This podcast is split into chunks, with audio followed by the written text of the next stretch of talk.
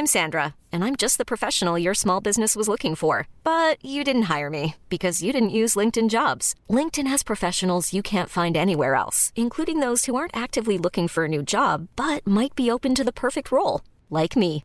In a given month, over 70% of LinkedIn users don't visit other leading job sites. So if you're not looking on LinkedIn, you'll miss out on great candidates like Sandra. Start hiring professionals like a professional. Post your free job on linkedin.com/achieve today. We Love Cinéma par BNP Paribas vous présente We Love TFTC. Bienvenue dans ce nouvel épisode du podcast euh, We Love TFTC de We Love Cinéma. À mes côtés dans ce studio, Guillaume et Aurélien. Comment allez-vous Eh bah, ça va et toi J'ai pas écrit d'intro, mais je la connais tellement par cœur, Bah cette intro, que du coup c'est comme un, un gimmick. Ça aussi, j'ai- quand on dit ça va et toi, je connais par cœur. Chaque fois, on dit ça. Oui, bah, bien sûr. Euh, et si euh, j'ai pas écrit d'intro, c'est parce qu'aujourd'hui c'est un épisode spécial. On a déjà fait des hors-séries euh, par le passé, euh, à savoir 15 films qu'on recommande. Finalement, on a tourné ça en 9 films qu'on recommande parce que 3 chacun, je trouvais que c'était le, le bon chiffre. Euh, chiffre ou nombre d'ailleurs?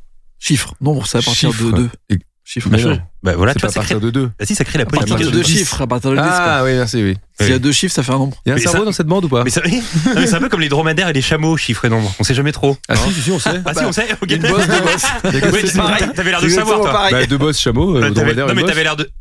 Oui, mais bon, il y en a qui Bah, savent pas. Ah non, non, je crois pas. non. On va pas faire un podcast sur les dromadaires et les chameaux.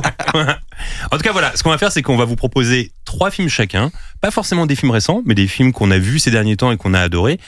Et après chaque film, on va vous euh, conseiller un son. C'est ce qu'on fait en général. Je mettrai un petit extrait. Euh, et euh, ce que je fais, c'est que ces sons, à chaque fois, je les rajoute sur une playlist Spotify. On a souvent recommandé des sons depuis le début de, de ce podcast et euh, je rajoute tout ça là-dedans. Donc, euh, ça fait un mix de nos goûts entre euh, Guillaume, Aurélien et moi. Et on va commencer avec Guillaume aujourd'hui, avec le premier film. Guillaume, de quoi vas-tu nous parler? Eh ben, je vais vous parler d'un classique que j'avais jamais vu et ce genre de classique où on met un peu de temps à se lancer, où on se dit on sait que c'est un gros morceau et faut y aller.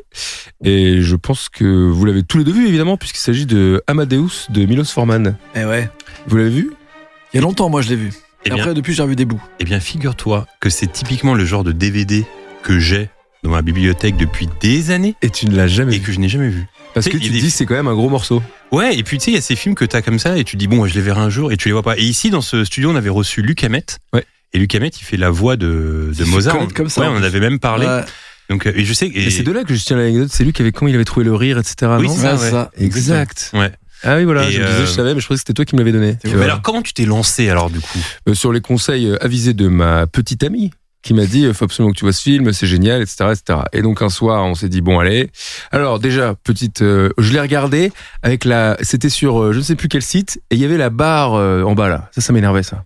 Voilà, je dis. Il y avait une petite barre de lecture en bas et on pouvait Ah. pas l'enlever. Ah, tu l'as regardé euh, de Et- manière illégale. Et j'ai dit ouais, et j'ai dit mais non mais vas-y on se le met. Elle fait ah non c'est pas grave et tout. Bon je l'ai regardé comme ça. C'est pas mes conditions préférées. La qualité était, était dégueulasse Non la qualité était bonne mais il y avait la barre de lecture ça m'énervait. Bah, c'est relou ça. Ça, tu vois c'est relou. Bah, Merci. c'est comme parfois moi, quand, Merci. quand on m'envoie des films que j'ai le privilège de voir en avance, c'est comme ça que j'avais regardé euh, Sound of euh, Metal. Ouais. C'était Ah. bien relou.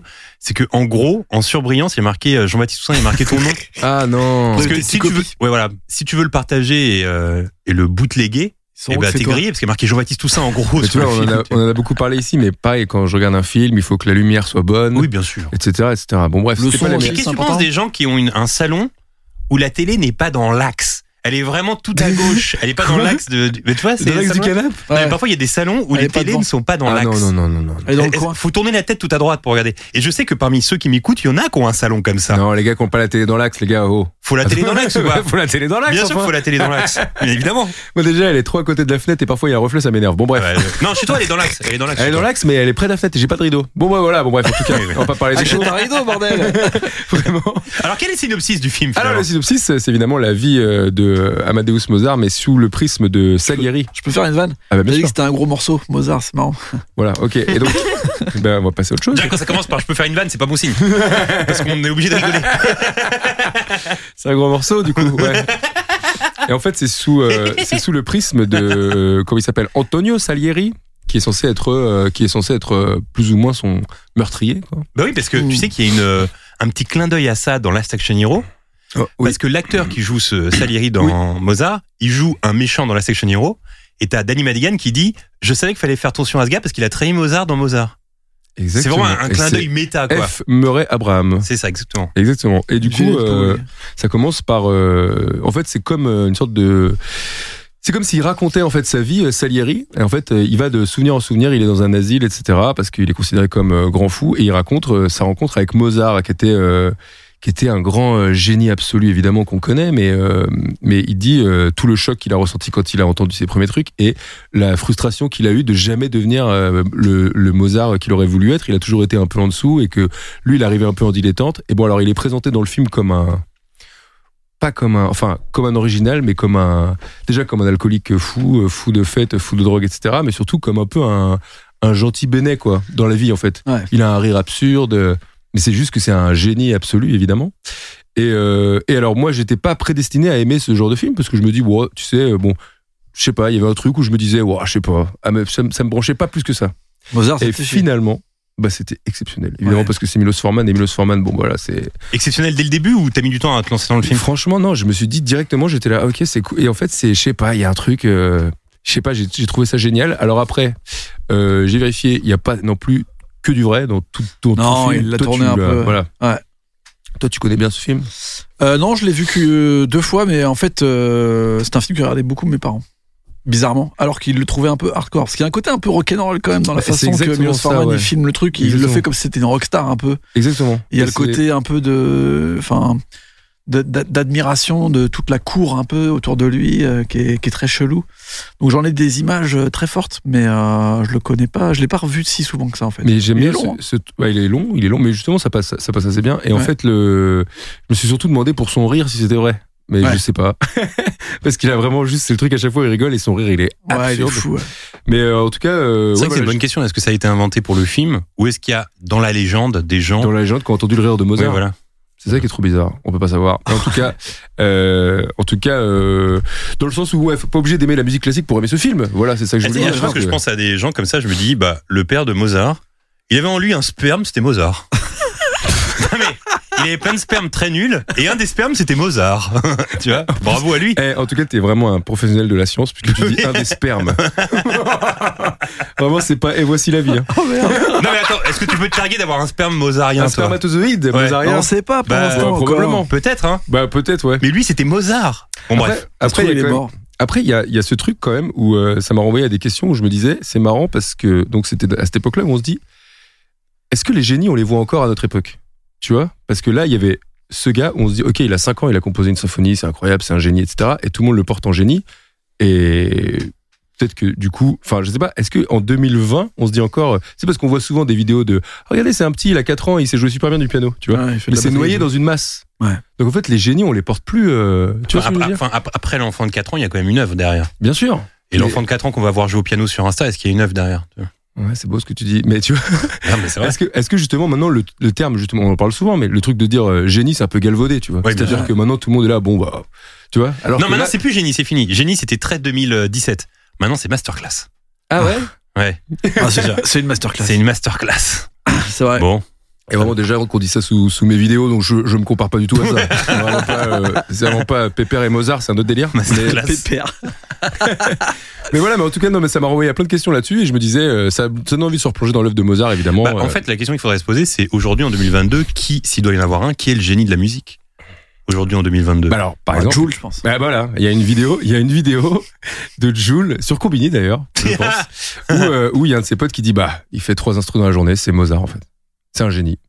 Et du coup j'ai envie de dire pff, ah pardon? Mais alors, le, problème, dis-le. le problème, c'est que tu crèves d'envie de dire non non non et t'attends que je dise non en premier. non je te regarde je te pose la question. Non, je te connais par cœur. Qu'est-ce que t'en penses je sais que. non mais qu'est-ce que t'en penses dis-nous. Et au, et au milieu, il y a Aurélien qui est pas content.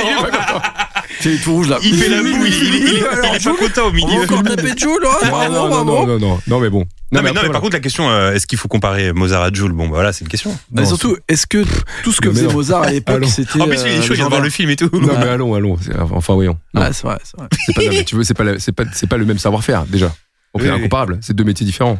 Mais ça, en en fait, le problème, c'est que c'est un sujet qui agace. En général les gens. Ben, Aurélien, il parle plus là. Mais tu vois, il a Je suis gagné. énervé, je suis tout rouge, je- respire plus, je C'est mon plus. Aurélien, ça. Je C'est suis mon Aurélien agacé, ça. Ah, ça va partir en sucette là. Non. Au début de l'émission, carrément déjà. non, non, Non, mais bon. Non, mais Je- c'est pas me comparable parce que c'est pas non plus la même. euh, Enfin, je veux dire, à l'époque, il y en avait qu'un seul génie parce que c'était le seul qui était mis en avant. Les autres, on les connaissait pas. Les autres, on savait pas où ils étaient. Ça se trouve, il y en a, ils savaient composer des trucs, ils le savaient même pas. Ils sont morts euh, à 32 ans là, sans savoir qu'ils savaient faire de la musique. Il y a un passage que j'adore sur euh, YouTube et moi je le réécoute parce que c'est drôle. C'était euh, le journaliste Daniel Riolo qui avait fait un, tout un passage sur euh, les goûts et les couleurs. Tu l'as, tu l'as entendu ça ou pas? Non. Où en gros il y avait un auditeur qui appelait et qui ça parlait Ah de foot au début oui. et après il disait ouais j'en ai marre des goûts et les couleurs etc. Lui il croit pas aux goûts et les couleurs et il Ah. disait c'est comme si en gros euh, t'allais me voir et tu me disais ouais le taxi taxi c'est pareil que le parrain. Bah non en fait. Et il disait c'est, c'est tes goûts et tes couleurs de merde tout simplement. tu vois? Genre le parrain c'est mieux que taxi que tu me racontes. Tu veux dire quoi par rapport à Jules du coup? Vas-y, dis-le, bah, je sais pas, mais t'avais l'air bien parti là. Bah non bah disons que Mar- Mozart c'est le parrain et Jules c'est taxi quoi tu vois. Et ça veut pas dire que c'est pas du cinéma. Ça veut pas dire que c'est pas du cinéma, mais est-ce que, mais ah, est-ce qu'on a aussi le droit de se dire il y a un échelle, euh, il y a un Une degré de de valeur euh, dans la musique? On a le droit quand même. Euh, si- en tout cas, si on me dit non, Aurélien, ça veut dire que BTC c'est du même niveau que Mozart alors. Ah oui, c'est à bon, ça veut dire que tu Bah oui, considères- mais c'est vrai. quelle pirouette. C'est-à-dire que tu considères que BTC est du même niveau que Joule. Bah pourquoi pas C'est les goûts et les couleurs. Ouh, aïe aïe. Bah non, Bah, s'il y a on, quand même- attend, on attend BTC sur Spotify pour, pour vérifier. mais- Oui. Non, parce que, Parce que- Mozart, Mozart, ce qui marche aussi, c'est que ça a marché à son époque. Ça a été une rockstar, c'est ça qu'on voit dans le Mais c'est film. ça. Et alors, C'est que c'est un mec qui a été successful à son époque. Euh, C'est- Jul, là, on est sur 10 ans, deux albums par an.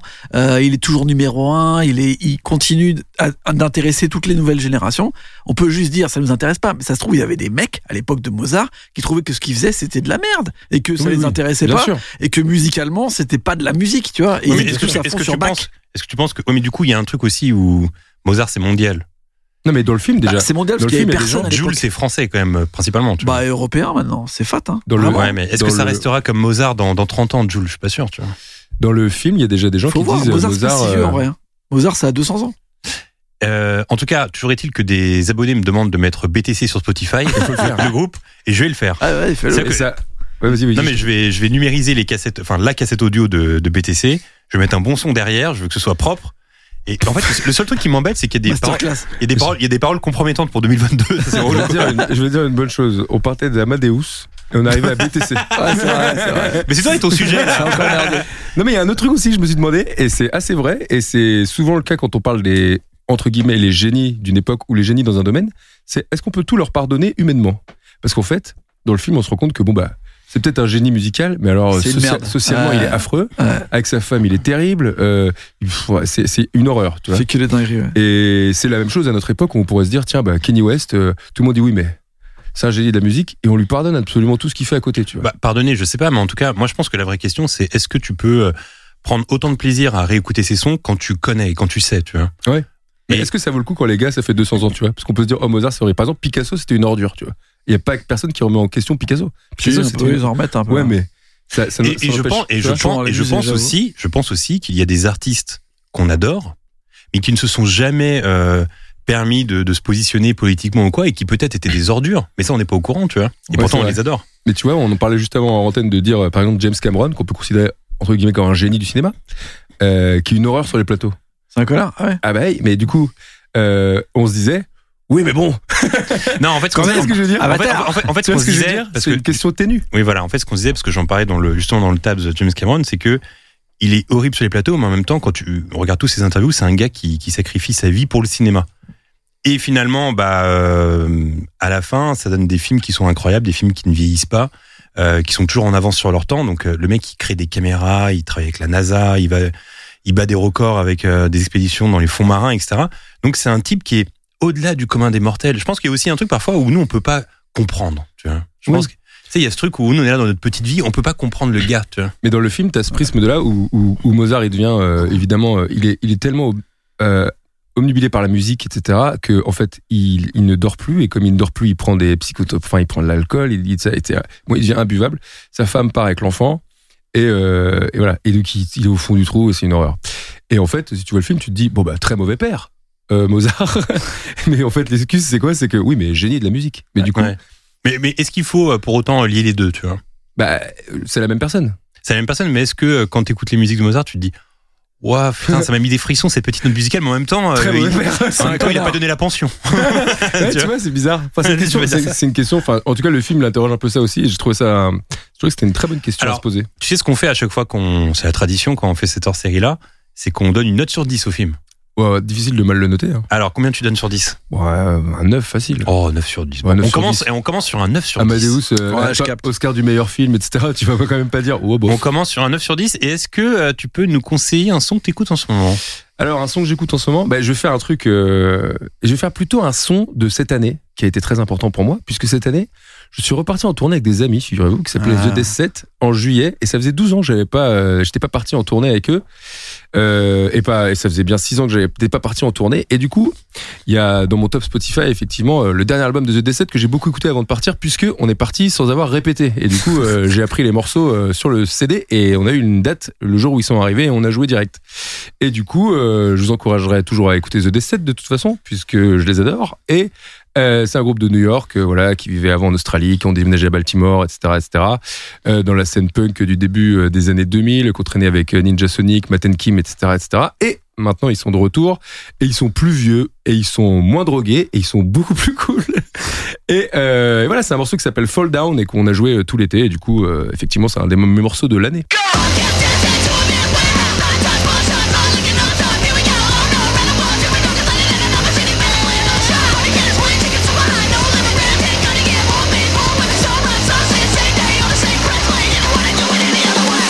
Bien, merci Guillaume. Avec plaisir. On va enchaîner avec Aurélien. Quel film tu nous conseilles? Alors, qu'est-ce que j'ai choisi en premier? Ah oui, un film de 2003 qui s'appelle The Station Agent. Est-ce que vous avez vu ce film? Non, ça me dit rien. je pense. En québécois, ça s'appelle Le Chef de Gare. Je pense que ça, ça donne envie de- de- de- d'acheter ce, ce film absolument. Attends, ça n'a rien à voir avec euh, l'ancien joueur de foot qui a fait un, un film d'horreur dans un train, là, avec. Vinnie Jones. Non, c'est pas ça. Ok, d'accord. C'est pas ça. Euh, c'est un film que j'ai découvert. En fait, j'ai découvert ce film il y a pas très longtemps. Je pense qu'il y a un mois ou un truc comme ça. Et quand je l'ai vu, je me suis rendu compte que le réalisateur était en train de devenir mon réalisateur préféré. Il s'agit de Tom McCarthy. C'est un mec qu'on a vu euh, énormément euh, dans plein de films en tant qu'acteur, euh, dans des séries aussi. une gueule, enfin, si vous le voyez, vous allez le reconnaître assez facilement. On se rappelle pas de son nom, mais on se rappelle facilement de son visage. Et c'est aussi le mec qui a fait euh, un peu plus récemment le film Spotlight sur euh, l'enquête Ah, bon avec Michael Keaton. Il a eu sur, ce film, Ouais, ouais, ouais, sur les enquêtes dans le milieu de Boston, de l'église, enfin les la pédophilie. la et tout. et il a enchaîné, pardon, encore plus récemment, avec Stillwater, le film avec Matt Damon à Marseille. C'était bien Et, ça, j'ai euh, vu. Camille Cotin. Ouais, que j'ai vu aussi pour le coup, en même, quasiment en même temps cet été. Et c'est ça qui m'a donné envie de creuser un peu la filmo de, de ce mec. Et en fait, avant ça, il avait fait trois films très Sundance. Les films que moi j'adore, des films où il se Mhm. passe des fois pas grand chose, mais où l'ambiance est exceptionnelle. Et euh, donc il en a sorti trois quasiment dans un mouchoir de poche entre 2003 et 2011. Euh, et le premier, c'est The Station Agent, qui sort donc en 2003, euh, avec en rôle principal Peter Dinklage. C'est Ouais. euh, Oui. donc euh, le nain de de Game of. Thrones. exactement. Le nain, pardon? C'est le nain de Game of Thrones. Le nain? Comment on dit? Comment on dit? On dit quoi la personne de petite taille Euh, C'est un homme de petite taille. Bon, c'est Tyrion. Alors- En tout cas, c'est Tyrion. Non, c'est terrible parce qu'il y a quelqu'un, il y a un mec dont j'oublie le nom qui vient de faire un montreux là, et il a dit, il a fait une blague, une vanne là-dessus qui est, qui est assez drôle, que je trouve assez drôle, mais qui est horrible. Il dit, oui, alors euh, j'en ai marre qu'on dise personne de petite taille. Voilà, on sait tous que c'est des nains, hein, et on sait ce que c'est un nain. Voilà, ça vit dans une grotte. euh, Bon, voilà. Une horreur. non, mais, non, mais c'est terrible. Ça me fait, en fait, c'est horrible comme vanne, mais bon voilà, ça me fait penser à ça. Voilà, moi je dis personne de petite taille perso, mais après, faites ce que vous voulez. Donc, Peter Dinklage, euh, qui est aussi euh, Tyrion dans Game of Thrones, en effet, euh, avait là un de ses premiers grands rôles. Il joue le rôle principal. Et euh, pour vous mettre euh, dans l'ambiance, euh, en gros, il- tout le film du début se commence un peu avec euh, une routine quotidienne. J'aime bien les films qui commencent comme ça, tu vois. On est dans, on est à New York, je crois. Et euh, en fait, il, il travaille dans une boutique de modélisme et il fait toute la journée des maquettes de train. Il est très fort euh, à faire des petites maquettes et il bosse avec un gars euh, qui, a toute la, boutique et tu vois que ils ont une petite routine, tu vois, où ils se parlent peu, euh, ils font des pauses déj, ils discutent pas, voilà. Et tu vois deux trois jours comme ça et au bout de trois minutes du film, c'est le cinquième, peut-être le cinquième jour où ils sont en train de bosser comme ça, il se passe rien. Et le boss de la boutique, pouf, il a une crise cardiaque, il meurt. Et pour le coup, Peter, il est un peu emmerdé là. Il se dit, bah, qu'est-ce qui va se passer? Il voit le notaire Je vous raconte pas le film, hein, là, c'est vraiment les trois premières Mm. minutes. Il voit le notaire qui lui dit Bah écoute, euh, la boutique est vendue, euh, faut que tu dégages en fait. Donc il dit Bah c'est relou parce que j'habitais au-dessus de la boutique en fait. Et il dit Ouais, euh, le patron, il t'a, il il- tu hérites de- d'une de ses propriétés. Et c'est une station désaffectée de train au fin fond du New Jersey. Il dit Ok, bah en fait, euh, j'ai rien d'autre à foutre. J'ai plus d'appart, j'ai plus de travail. Donc il dit Bah je vais aller là-bas et je vais voir ce qui se passe quoi. Et donc il se retrouve dans une station désaffectée en plein milieu d'un endroit où il y a plus de train qui passe dans le New Jersey. Et il va découvrir un peu bah, les gens qui habitent là et il va rencontrer euh, Patricia Clarkson et un mec qui est génial qu'on retrouve régulièrement dans les films de euh, Tom McCarthy qui est euh, Bobby Cannavale, je sais pas si vous voyez. Ah oui. Bah, c'est celui qui a joué récemment dans cette super série sur Netflix euh, avec euh, le The Watcher. Ouais, exact. Mais voilà, il est très fort lui. Et euh, qui joue aussi, euh, qui joue le, Oui, vois. le beau-père de, attends, de Ant-Man. Enfin, genre. Ouais, euh, ouais, et il jouait dans une série récemment sur le rock'n'roll là, avec les labels et tout. euh, ah, peut-être. Ouais. Ouais. Il est très très fort lui. Ouais, ouais, excellent. Et donc lui, en fait, bah, en face de la station euh, désaffectée, il a une sorte de petite boutique où il vend des cafés, mais il y a vraiment que trois personnes qui passent. Et en fait, il se passe absolument rien dans le film. C'est juste des relations entre les personnages. Et au fur et à mesure, bah, il y a tout un, les histoires des personnages qui sont vraiment très très bien écrits, où tu vois que bah lui, euh, Bobby Cannavale, il a des problèmes avec son père qui est très malade. Euh, Patricia Clarkson qui passe régulièrement et qui n'arrête pas d'écraser Peter. À chaque fois, il lui met un coup parce qu'elle le voit pas. Tu découvres qu'elle a perdu son enfant et tout, et qu'elle fait une transposition avec euh, Peter. C'est un peu chelou vu qu'il est petit, etc. Donc euh, les histoires sont super bien imbriquées.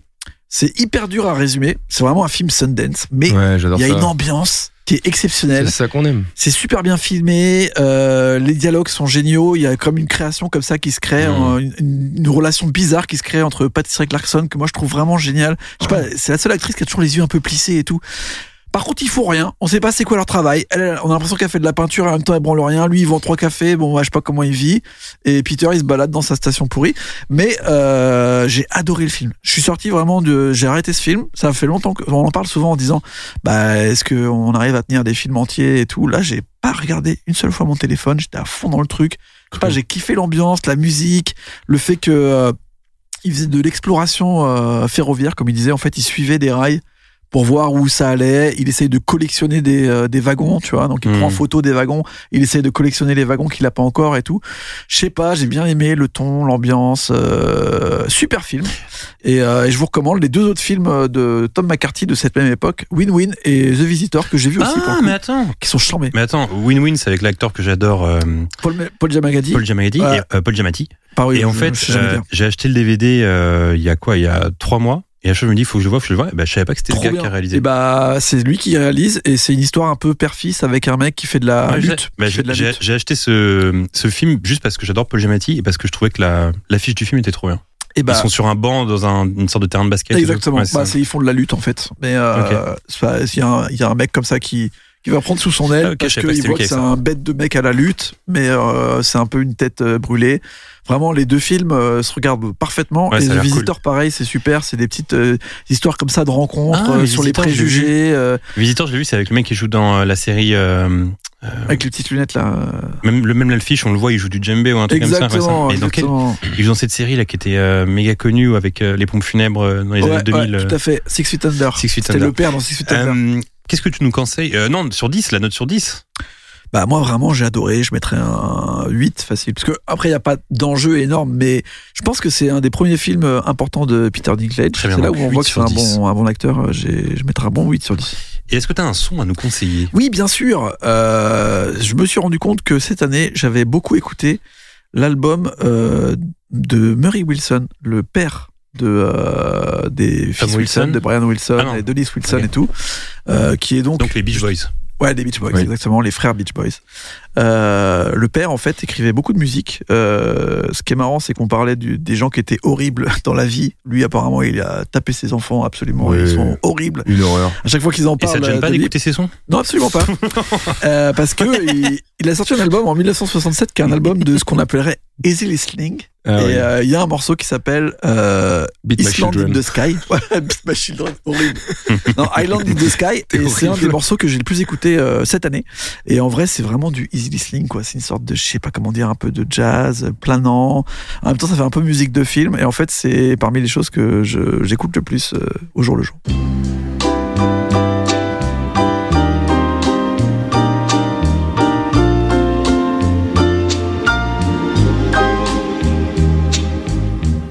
Euh, mon premier film à moi, alors figurez-vous qu'il y a un film que je voulais voir depuis des années, mais je, suis rarement tombé sur un film aussi dur à trouver. Et quand je galère à trouver un film, qu'est-ce que je fais?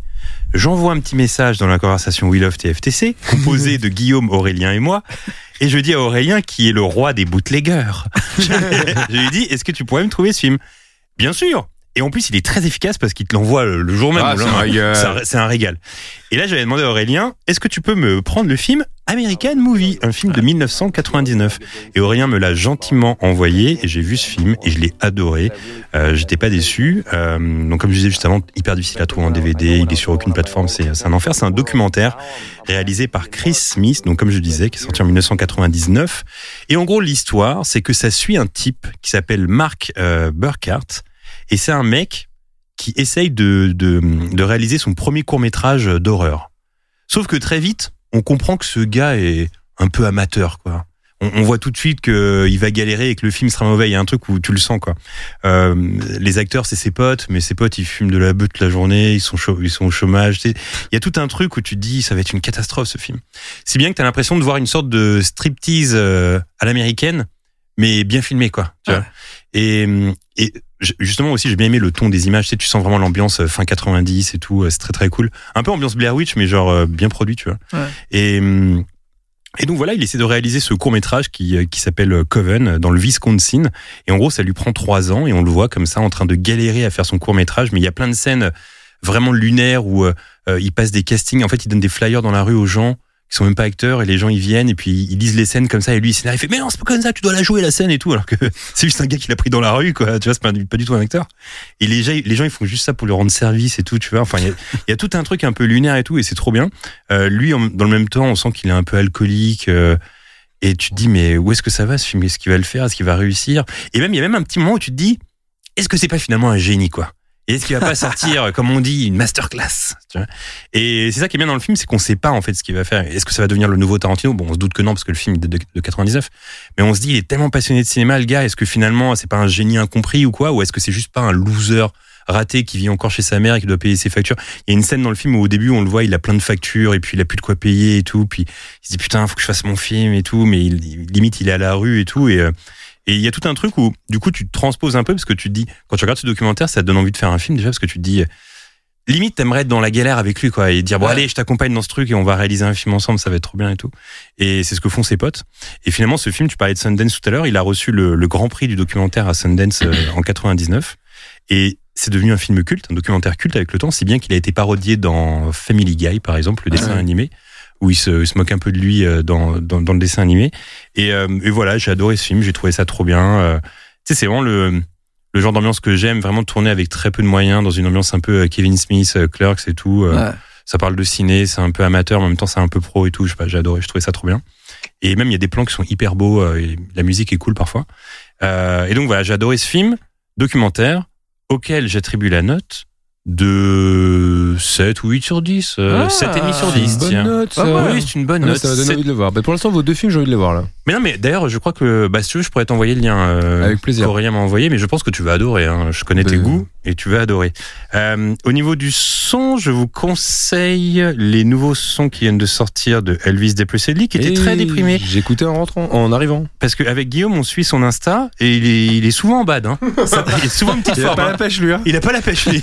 Parfois, il prend une photo de, de gun. T'es là, Ouais, oh, de ah bon avec marqué euh, Salut, pour moi j'y vais. Rideau ah, ah, Attention, quand même. dans ma timeline, parfois j'ai des photos de toutou et d'un coup je vois lui comme ça qui parle de suicide.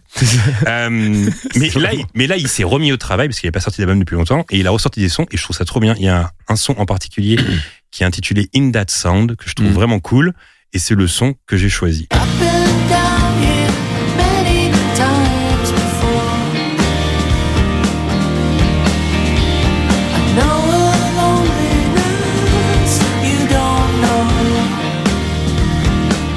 Guillaume, ton deuxième film.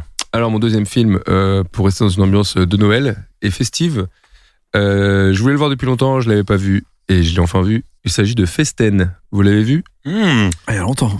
J'ai vu que t'en avais Festen parlé sur Twitter. Thomas Winterberg. Euh, donc, euh, pour ceux qui savent pas trop de quoi il s'agit, en réalité, euh, en, en- avec Lars von Trier, ils avaient créé quelque chose qui s'appelle le Dogme, le Dogme 95, où en Mhm. fait, en lutte contre le, ci- enfin, contre le cinéma trop policé et trop avec beaucoup de moyens, ils se sont dit nous, on va faire des films caméra au point, sans lumière, grain caméscope, dégueulasse, etc. Et ça rend le film effectivement dix fois plus nerveux et dur à regarder, puisque c'est une réunion de famille en huis clos pour l'anniversaire euh, du père, une famille euh, bourgeoise danoise, euh, avec beaucoup d'histoires. Et, et j'ai rarement vu un film aussi oppressant, alors que il se passe au final juste des discussions, mais c'est terrible. C'est une histoire terrible. Et donc, je veux pas spoiler, mais en gros, c'est un repas de famille qui part en couille.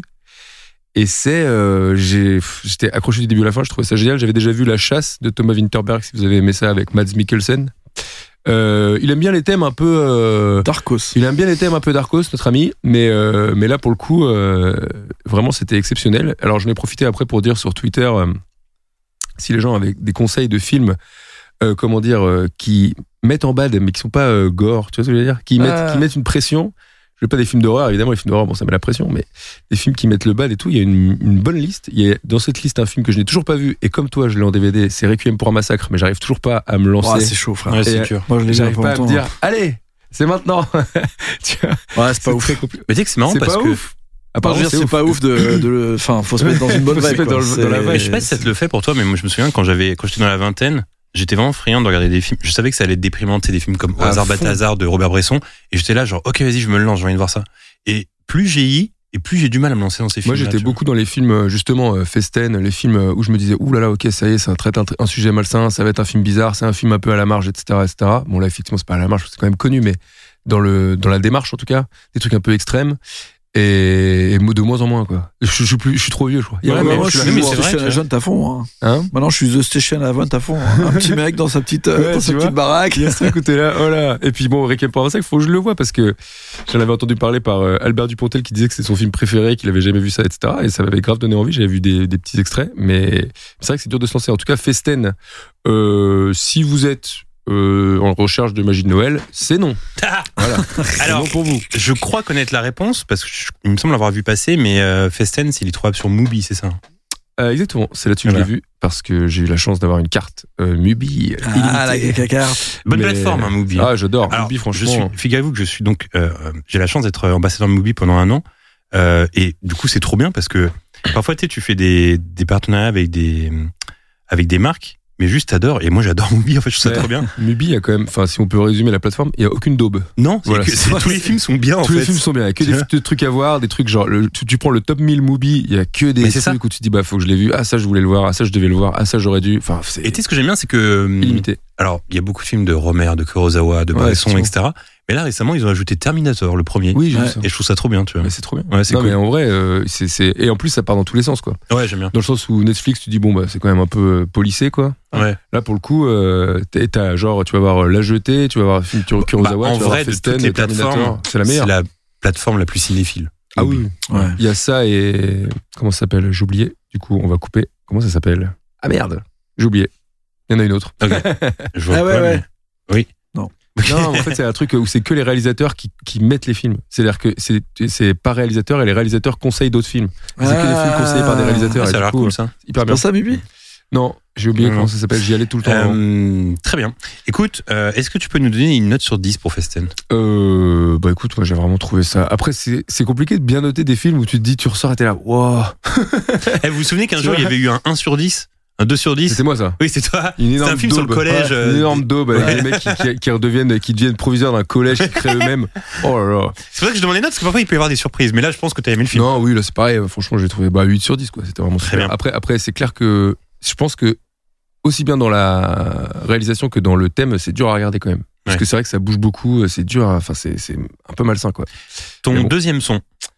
Mon deuxième son, c'est un groupe que j'adore et qui est revenu euh, il y a deux semaines pour les férus de hardcore un peu moderne, qui s'appelle Jesus Peace. Et, euh, et quel retour Oh mon dieu Et maintenant, t'avais pas ce t-shirt à Los Angeles? Exactement, Sur les ouais. hauteurs de Los Ouais, Angeles J'avais ce t-shirt à Los Angeles parce que je suis furieux de ce groupe. Ils ont sorti euh, un EP et un album, et l'album, je l'avais saigné. Et j'attendais le deuxième album avec impatience. Pour l'instant, ils ont sorti que un nouveau single.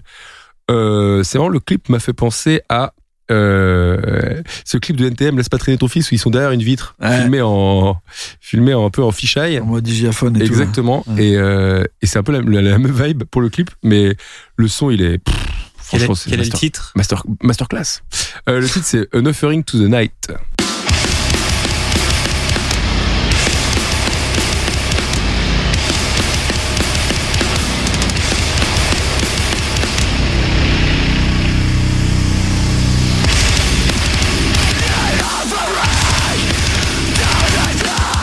Merci Guillaume. On enchaîne avec le deuxième film d'Aurélien.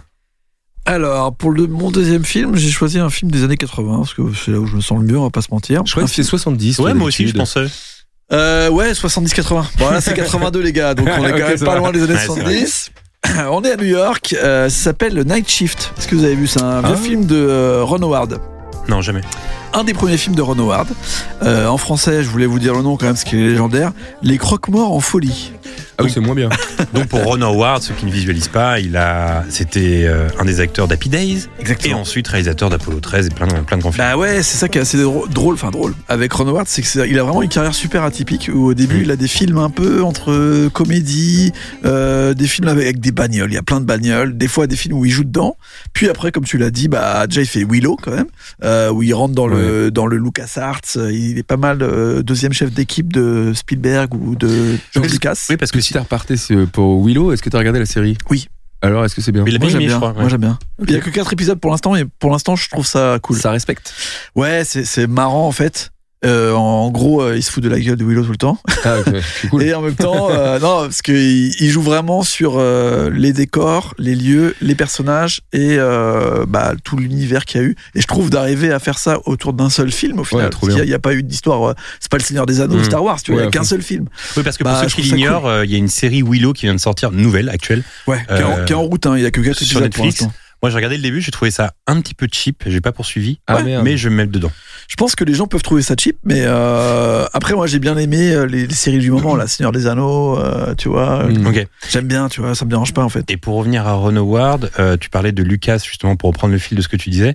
Et si je dis pas bêtise, je crois qu'il a commencé avec Roger Corman, euh, Ron Howard. Exactement. Le Grand Theft Photo d'ailleurs, c'est, euh, c'est, il a réalisé ça et euh, il a fait pas mal de trucs euh, dans le même genre. Euh, Night Shift, c'est un peu un film difficile à classer. C'est un film euh, donc les croque-morts en folie. Euh, c'est un film où Ron Howard il va retrouver euh, Henry Winkler, qui n'est autre que Oui, Fonzie. Fonzie. Euh, et Fonzie, qu'est-ce qu'il fait? Ben, En fait, il est croque-mort. euh, il travaille dans une morgue euh, la journée à New York. Euh, il a un poste un peu à la cool, mais euh, il y a le boss qui vient le voir au tout début du film et qui lui dit euh, ah, désolé, il va falloir que tu passes en équipe de nuit. Il fait quoi? Mais pourquoi? C'est quoi cette histoire? En fait, à la place, il met son, son fils ou son neveu ou je sais pas quoi. Et il se retrouve à être en équipe de nuit en morgue au début des années 80. Euh, full meurtre, tu vois, à New York, vraiment c'est horrible, rien ne se passe bien, et il se retrouve à avoir un collègue qui vient d'arriver et qui est un pur génie, euh, qui, qui a, a son premier grand rôle euh, au cinéma, et c'est euh, Michael Keaton, qui euh, donc franchement il est en mode full Beetlejuice. On est en 82, il est euh, moitié euh, branleur, moitié rien à foutre, euh, que à faire des vannes pourries. En mode, en gros, il essaye de, il se sert des corbillards pour faire son propre business la nuit. Il Oui, commence parce à que si je dis pas de bêtises, Michael Keaton, il a commencé avec le stand-up, hein, non? Exactement. Donc là, il est en mode vraiment euh, dans cet esprit euh, très Beetlejuice de faire des vannes un peu humour noir. Et en même temps, euh, il essaye à fond de pousser euh, Fonzie à, euh, à faire des, des dingueries. Tu vois, il dit c'est la nuit, personne nous capte, euh, on a des corbillards toute la nuit, viens, on fait des services de. En fait, il, il change les corbillards en la nuit en euh, comment on dit limousine de luxe pour emmener des gens euh, dans des endroits. Il fait des soirées dans ces limousines. Il fait mais mec, c'est un corbillard. Non, t'inquiète, on va faire de l'argent et tout. Et donc Fonzie, il est débordé, il en a marre. En plus, euh, sa femme l'embrouille parce qu'il lui dit bah t'es passé en équipe de nuit, c'est nul et tout. Il est vraiment dans une merde noire. Et en fait, on se retrouve un peu dans un dans une ambiance à la After Hours de Ouais. Scorsese où tu te retrouves dans la vie nocturne de New York. Euh, un Beetlejuice qui est ton diable, qui est là, vas-y, viens, on fait de la thune, à faire euh, des limousines avec des corbillards et tout ça. Il en peut plus. Sa femme, elle lui dit, mais comment ça se fait que tu travailles la nuit? Et sa voisine de palier qui vient de s'installer, il se rend compte que c'est une call girl, une escorte. Donc, euh, il commence à se demander ce qui se passe. Et il y a un tourbillon qui s'installe où Michael Keaton découvre la voisine de Fonzie et dit est-ce que ça te dirait pas qu'on monte un business de prostitution avec euh, la morgue? Et en gros euh, toute l'histoire est basée là-dessus. Ils sont ils créent tout un système euh, avec la protection de leur corbillard. Mais c'est-à-dire prostitution et morgue? bah en fait ils se servent de la morgue pour recevoir les clients et, euh, baissent dans la morgue bah euh, plus ou moins enfin ils trouvent les hôtels ils trouvent en fait choqué ils devi- Hein T'es choqué Non, mais avec les cadavres qui sont dans les boîtes ou. euh, bah oui bien sûr non, ils, baissent pas avec les cadavres bah, il peut y avoir des oufs comme ça. Ils se servent du lieu parce qu'ils disent la nuit il y a personne, tu vois, et ils disent bah en fait on s'en sert, ils, mettent- ils font des soirées, des, des soirées de fraternité, euh, tu vois, ils ramènent les call girls et au final ils deviennent des des macs quoi en fait, tu vois Mhm. tous les deux. Et Fonzie bien sûr devient de plus en plus amoureux de sa voisine euh, qui était prostituée, il y a toute une histoire qui se crée.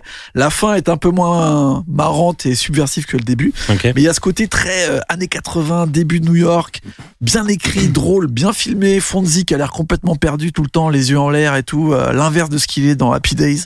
Et à l'inverse, Michael Keaton qui est genre euh, qui cabotine toutes les 5 secondes, qui arrête pas de balancer des vannes. À un moment, il débarque chez lui, il écoute de la musique à fond, il est, il est en caleçon avec des Santiago. Franchement, il est Michael Keaton, il est légendaire du début à la fin du film. Franchement, il est, il est fou. Et il y a quand même ce délire, euh, ce pitch qui est nimp de se dire euh, deux mecs qui travaillent la nuit à la morgue montent le plus gros réseau de prostitution à New York. et surtout aident à l'émancipation des call girls, parce qu'en fait leur but c'est de virer les Macs en leur disant on va, on va créer un système pour que vous gagniez le plus d'argent possible en blanchissant l'argent avec euh, la morgue en fait tu vois Hmm. donc euh, franchement le film est cool c'est pas un grand film tu vois c'est genre euh, je mettrais un 7,5 parce que j'ai passé un super moment Ça va, cet ennemi Je Ouais, trouve que- je trouve qu'il y a des- il y, a des, il y a des bons moments de réalisation de Ron Howard. Surtout, il y a des super moments de, de dialogue et de situation, notamment euh, Fonzie avec la belle famille, notamment Michael Keaton à chaque fois qu'il apparaît, c'est légendaire. Et moi, j'ai bien aimé euh, l'histoire d'amour entre euh, Fonzie et la call girl. Euh, c'est cool. Ouais, franchement, c'est c'est un bon. J'ai passé un bon moment et en plus, vraiment, le New York début 80 euh, nocturne, je le Hmm. trouve vraiment magnifique. cool. euh, J'adore. Donc. euh, Et tu tu l'as vu comment ce film?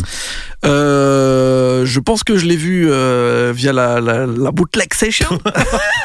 Il est pas trouvable. Mais Est-ce que quand même tu checks s'ils sont trouvables Ouais, bien sûr. Ah, moi, j'ai absolument tous les abonnements euh, cinéma possibles et imaginables. Oui, oui, bon. J'ai mis Bi grâce. Non, c'est vrai. J'ai mis Bi Oui, grâce, oui. euh, grâce à la carte magique. T'as Et reçu un aussi, mail euh, d'Adopi Ouais, en vrai, j'ai aussi. En vrai, je consomme énormément de films, mais énormément de films dont tout le monde en a rien à foutre. Donc, euh, tu C'est vois. terrible ce que tu dis. Bah non, mais non, c'est mais, vrai. non, mais par contre, non, mais en vrai, c'est intéressant ce que tu dis parce que euh, tu parlais de Netflix tout à l'heure, Guillaume, et c'est vrai que, alors moi, j'adore Netflix et tout, mais c'est quand même des films. euh, parfois, tu te dis, c'est des films qu'on a vus mille Mais fois. Netflix, quoi. on regarde pas de films sur Netflix. Bah, Très ça, peu, ça On peut les, les nouvelles séries, les documentaires. Ça peut m'arriver. Ouais. Ça peut m'arriver. Ouais, moi, je consomme là. énormément sur Prime, ça, sur c'était euh, Canal+, euh, j'ai tous les forfaits cinéma possibles. Ciné+, je consomme énormément. TCM, je consomme Ouais, personne énormément. te juge. hein. Non, mais Night Shift, Non, par contre- Night Shift, je l'ai vu sur TCM. Il Ah passait oui. sur TCM. TCM, c'est super. Non, mais par contre, il y a, il y a ce truc où, euh, et effectivement, c'est vrai, c'est un vrai débat. Euh, récemment, euh, il y a Paramount Plus qui a ouvert. Et, et moi, j'ai eu la chance euh, qui, qui m'envoie l'abonnement euh, pour, pour que je fasse un truc avec eux. Et il y a plein de films trop cool sur Paramount Plus et tout, c'est trop bien. Et quand j'ai quand j'en ai parlé en story, j'ai mon pote euh, Mehdi qui m'a dit euh, euh, putain mais c'est infernal, il y a trop de trucs quoi, tu vois. Ouais, et, ça, c'est un, vrai. et ça c'est un truc je peux l'entendre parce que si tu veux voir les films maintenant, faut être abonné à Disney Paramount Ouais. Prime Video, Mubi, euh, Canal après, Play. après je trouve que C'est comme le foot en au fait. moins, au moins Disney Plus, tu sais ce que tu vois, tu sais ce que tu vas Oui. chercher. Tu vois, il y a ce truc où tu dis bah, Disney Plus, bon bah je vais chercher les Disney, les Marvel, etc. Encore qu'ils ont le Disney+. catalogue de la 20th Century Fox, tu vois. Ils C'est ont assez fat. Hein. truc Et Star, ils ont aussi quoi. Star, ouais. Ils ont Star. euh, À un moment, ils avaient euh, aussi. Mais tu vois, comprends- Lionsgate. j'arrive pas à Ah oui. comprendre pourquoi. euh, bah, ça doit être des histoires de droit, j'imagine, mais ils ont le catalogue de la 20th Century Fox. Pourtant, il n'y a pas tous les films de la 20th Century Fox. C'est vraiment une sélection de films, quoi. Tu vois, pourquoi ils mettent Bah, pas parce tout qu'ils ont pas tout. Ouais, ils, ils vont les mettre au fur et à mesure, je pense. Mais, euh, mais c'est vrai que maintenant, c'est difficile de suivre parce que quand les abonnements sont tous à 10 ou 15 euros, faut vraiment faire le choix à la fin. Ouais. Ah, mais tu sais ce qui m'emmerde, moi, c'est moi j'aime bien faire des captures de d'écran, des, des plans et tout ça. Et en fait, quand tu sur les abonnements, vu qu'ils ont tout, euh, tu sais, qui est hyper euh, contrôlé et tout ça, tu fais une capture, c'est noir en fait. Parce que c'est genre, rien, parce que tu pourrais piquer le droit Oui, à oui, l'image. Faut, ah, les gars, Ouais. Ouais. laissez-nous kiffer nos trucs. Enfin, tu sais, euh, on adore les cinémas. Je suis pas la cible de euh, euh, du pirate. Enfin, tu vois, je suis pas le mec. Ah bon euh, T'es pas le pirate, toi? Bah non, mais c'est ce que je veux dire. euh, je consomme énormément. Je pense que je claque par mois au moins euh, 300 Non, c'est- balles euh, de l'histoire du cinéma. Je pense que je suis le Exactement. justement le gars Qui a le droit qui de faire finance ça. le cinéma. Ouais, tu vois, je vrai. paye un abonnement Ouais, alors que je suis ouais, même ouais, pas. Ouais, je Je finance suis le le gars qui cinéma. finance le cinéma, on est où C'est lui là qui a financé Avatar 2. Je suis Ouais. le type de gars qui finance le cinéma. J'ai un abonnement à 40 balles, euh, 35 balles. Je vais pas au cinéma pour 35 balles par mois. Oui. Euh, j'ai des abonnements Eh, pour n'empêche, c'est vrai. 70 balles. C'est vrai que, par exemple, moi j'ai la carte UGC, donc ça fait 20 euros par mois. Ouais. Je suis abonné à Netflix, à Ouais. Prime Video, machin et tout. En vrai, pour la culture, je dois mettre bien plus de 100 euros par mois. Moi, c'est sûr que oui. Et ça compte pas tout ce que je m'achète à la Fnac aussi. Ah. Donc vraiment, je dois mettre peut-être 200 euros de culture par mois. J'ai même pris un Apple TV là, Apple Plus TV là. Ah, J'ai regardé trois trucs dessus. enfin. Je sais pas, j'ai l'impression qu'il y a rien sur Apple TV. Non, Non, il y a rien, mais je sais pas, Ouais. je voulais voir un film et voilà, j'ai payé. Moi, j'offre les. Je donne Oui, aux oui, gens, t'es y a comme pas de ça, toi. Ouais. oui, t'es comme ça, toi. J'ai euh, Spotify, j'ai un de musique. Non, Tu mais regorges de thunes, quoi. je veux dire, avant, on claquait de la thune. Quand on voulait voir un film, on mettait 15 balles. Là, on me dit 15 balles, tu regardes tout ce que tu veux. Bon, bah Oui, d'accord. c'est sûr. euh, C'est Euh, un peu la même chose, pardon, mais c'est un peu la même chose avec les gens qui disent Oh bah les festivals c'est cher. Et les gars. Ah Ouais, une place de concert ça coûte 30 balles. Ouais. Là c'est 100 balles et il y a 3 jours, il y a 5 Ouais. groupes qui qui tous ça les groupes que tu veux. oui. Ouais. Ouais. Très bien. Euh, Très, très bien. Tiens, il a fait un truc génial euh, récemment, Guillaume. Je vais vous raconter parce que c'est marrant. Donc, on a. Hein Alors, bah attends, je vais te raconter. On a un groupe de trois avec un gars qui s'appelle Valentin, qui est à la base euh, plus un pote de Guillaume et que j'ai souvent croisé en soirée et que je Ah trouve. ah et, que, Ah je sais ce que j'ai fait. et que je trouve très sympa. Genre, j'ai vraiment plein de points communs avec lui et tout. Je le trouve très cool. Mais Valentin plus- qui a euh, évidemment un groupe. Qui s'appelle Ma- Ma- euh, Mascara, je crois. Non? Exactement. Voilà. et euh, qui est un gars que j'aime beaucoup, qui est vraiment cool et tout, mais c'est plus le pote de Guillaume. Et du coup, dans le- la conversation à trois, il y a un groupe qu'on aime bien tous les trois qui s'appelle Floriste. Et il envoie, il envoie un message en disant Floriste passe en janvier à Paris, venez, on prend les places. Et donc, moi, je prends la place, Valentin prend la place, et on est là, genre, ok, on a pris nos places. Et Guillaume, il fait Ah bah finalement, je suis à Londres ce jour-là. Mais bon, on va y aller tous les deux. C'est pas prévu. Je suis- en, fait, en fait, je suis le chaînon alors entre que t'es deux. le dénominateur commun Oui, des exactement. deux. Et en fait, j'ai regardé, je fais, oh, je suis complètement con, oui, j'ai parlé trop vite. Pardon. Je suis et, du absolument coup, pas là. et du coup, on va y aller tous les deux. Bah, vous m'achèterez du merch. Oui, bien, bien- bien évidemment. Euh, Est-ce que tu as un son à nous conseiller, euh, Aurélien? Oui, bien sûr. euh, en fait, euh, je, je me rends compte que euh, je suis vieux et que cette année 2022, j'ai quand même euh, surtout écouté euh, de la musique que j'écoutais quand j'avais 14 ans. Oui. C'est-à-dire euh, énormément de rap américain des années 90. Euh, notamment le podcast Take It Personal que je recommande à tout le monde. C'est une émission euh, où ils sortent toutes les deux semaines un énorme podcast en mode euh, bah, émission radio avec quatre gars et il y a des énormes mix à thème. Là, ils ont fait pendant six épisodes l'année 1994, donc je me suis bouffé que du rap de l'année 1994, ce qui est vraiment débile. Et parmi tout ça, il y a un morceau euh, que j'ai pris comme exemple, mais ça aurait pu être n'importe lequel en vrai. Euh, mais je trouvais que ça allait bien avec euh, Night Shift. C'est euh, Red Hot Lover Tone qui a fait un morceau qui s'appelle Number One Player en 1994 et qui est un morceau où il parle un peu de l'ambiance, on va dire euh, Mac player des années 90 euh, où les gens disaient que voilà ils étaient un peu des des Mac dans le rap. Euh, et le morceau a bien vieilli je trouve. L'instru est super bien c'est produit par Diamond D. Et euh, il ça rappe un peu à la Slick Rick en mode un peu genre je, je chuchote on va dire un peu à la Snoop Dogg si vous voulez résumer euh, grandement. Euh, j'aime bien. Et en fait ce mec euh, a arrêté sa carrière de rappeur pas très longtemps après ce, ce morceau. Et il a fait partie ensuite euh, du groupe de production Trackmasters. Euh, c'est lui euh, le tone de Pocket Tone. Ils ont il a produit pour Nas pour Notorious B.I.G tout l'album de The Firm c'était eux. Ils ont énormément produit aussi pour Will Smith, c'est comme ça qu'on revient sur euh, le cinéma. Euh, tout l'album, genre euh, Jiggy Willy, tout ça. Miami Style, c'est Pocket Tone. Donc euh, c'est ce rappeur euh, qui a produit notamment ces titres. Girls say I miss you cause my shit's official. They be all over my shit like Scotty tissue. The issue is I wish you stop sweating me, I quit you. Damn, I never should've hit you. They call me chocolate lover, 10 inches of terror loving. I pull out my Jimmy and bitches be like, you bugging, you bugging. But I tap the nap and I leave it in pieces. Said my name was Tone, but you're still saying no Jesus. Merci Aurélien. Euh, je vais enchaîner avec mon deuxième film. Ça l'a pas chauffé. Merci Aurélien. Il a bien emmerdé avec son morceau de rap. Non, mais c'est non, c'est- mais c'est pas ça, c'est qu'en fait, moi, les, les sons, je vais les rajouter au montage. Donc là, quand on parle sur le plateau des sons, on les écoute, on les entend pas. C'est vrai. Euh, donc voilà. Euh, je vais vous parler d'un film. Alors, il y a quelques temps, j'ai vu une affiche euh, passer. Chez Criterion Collection. Pour ceux qui connaissent pas Criterion Collection, c'est une une collection de DVD euh, américaine euh, que je collectionnais quand j'habitais à Montréal. Et en général, c'est un peu comme Mubi.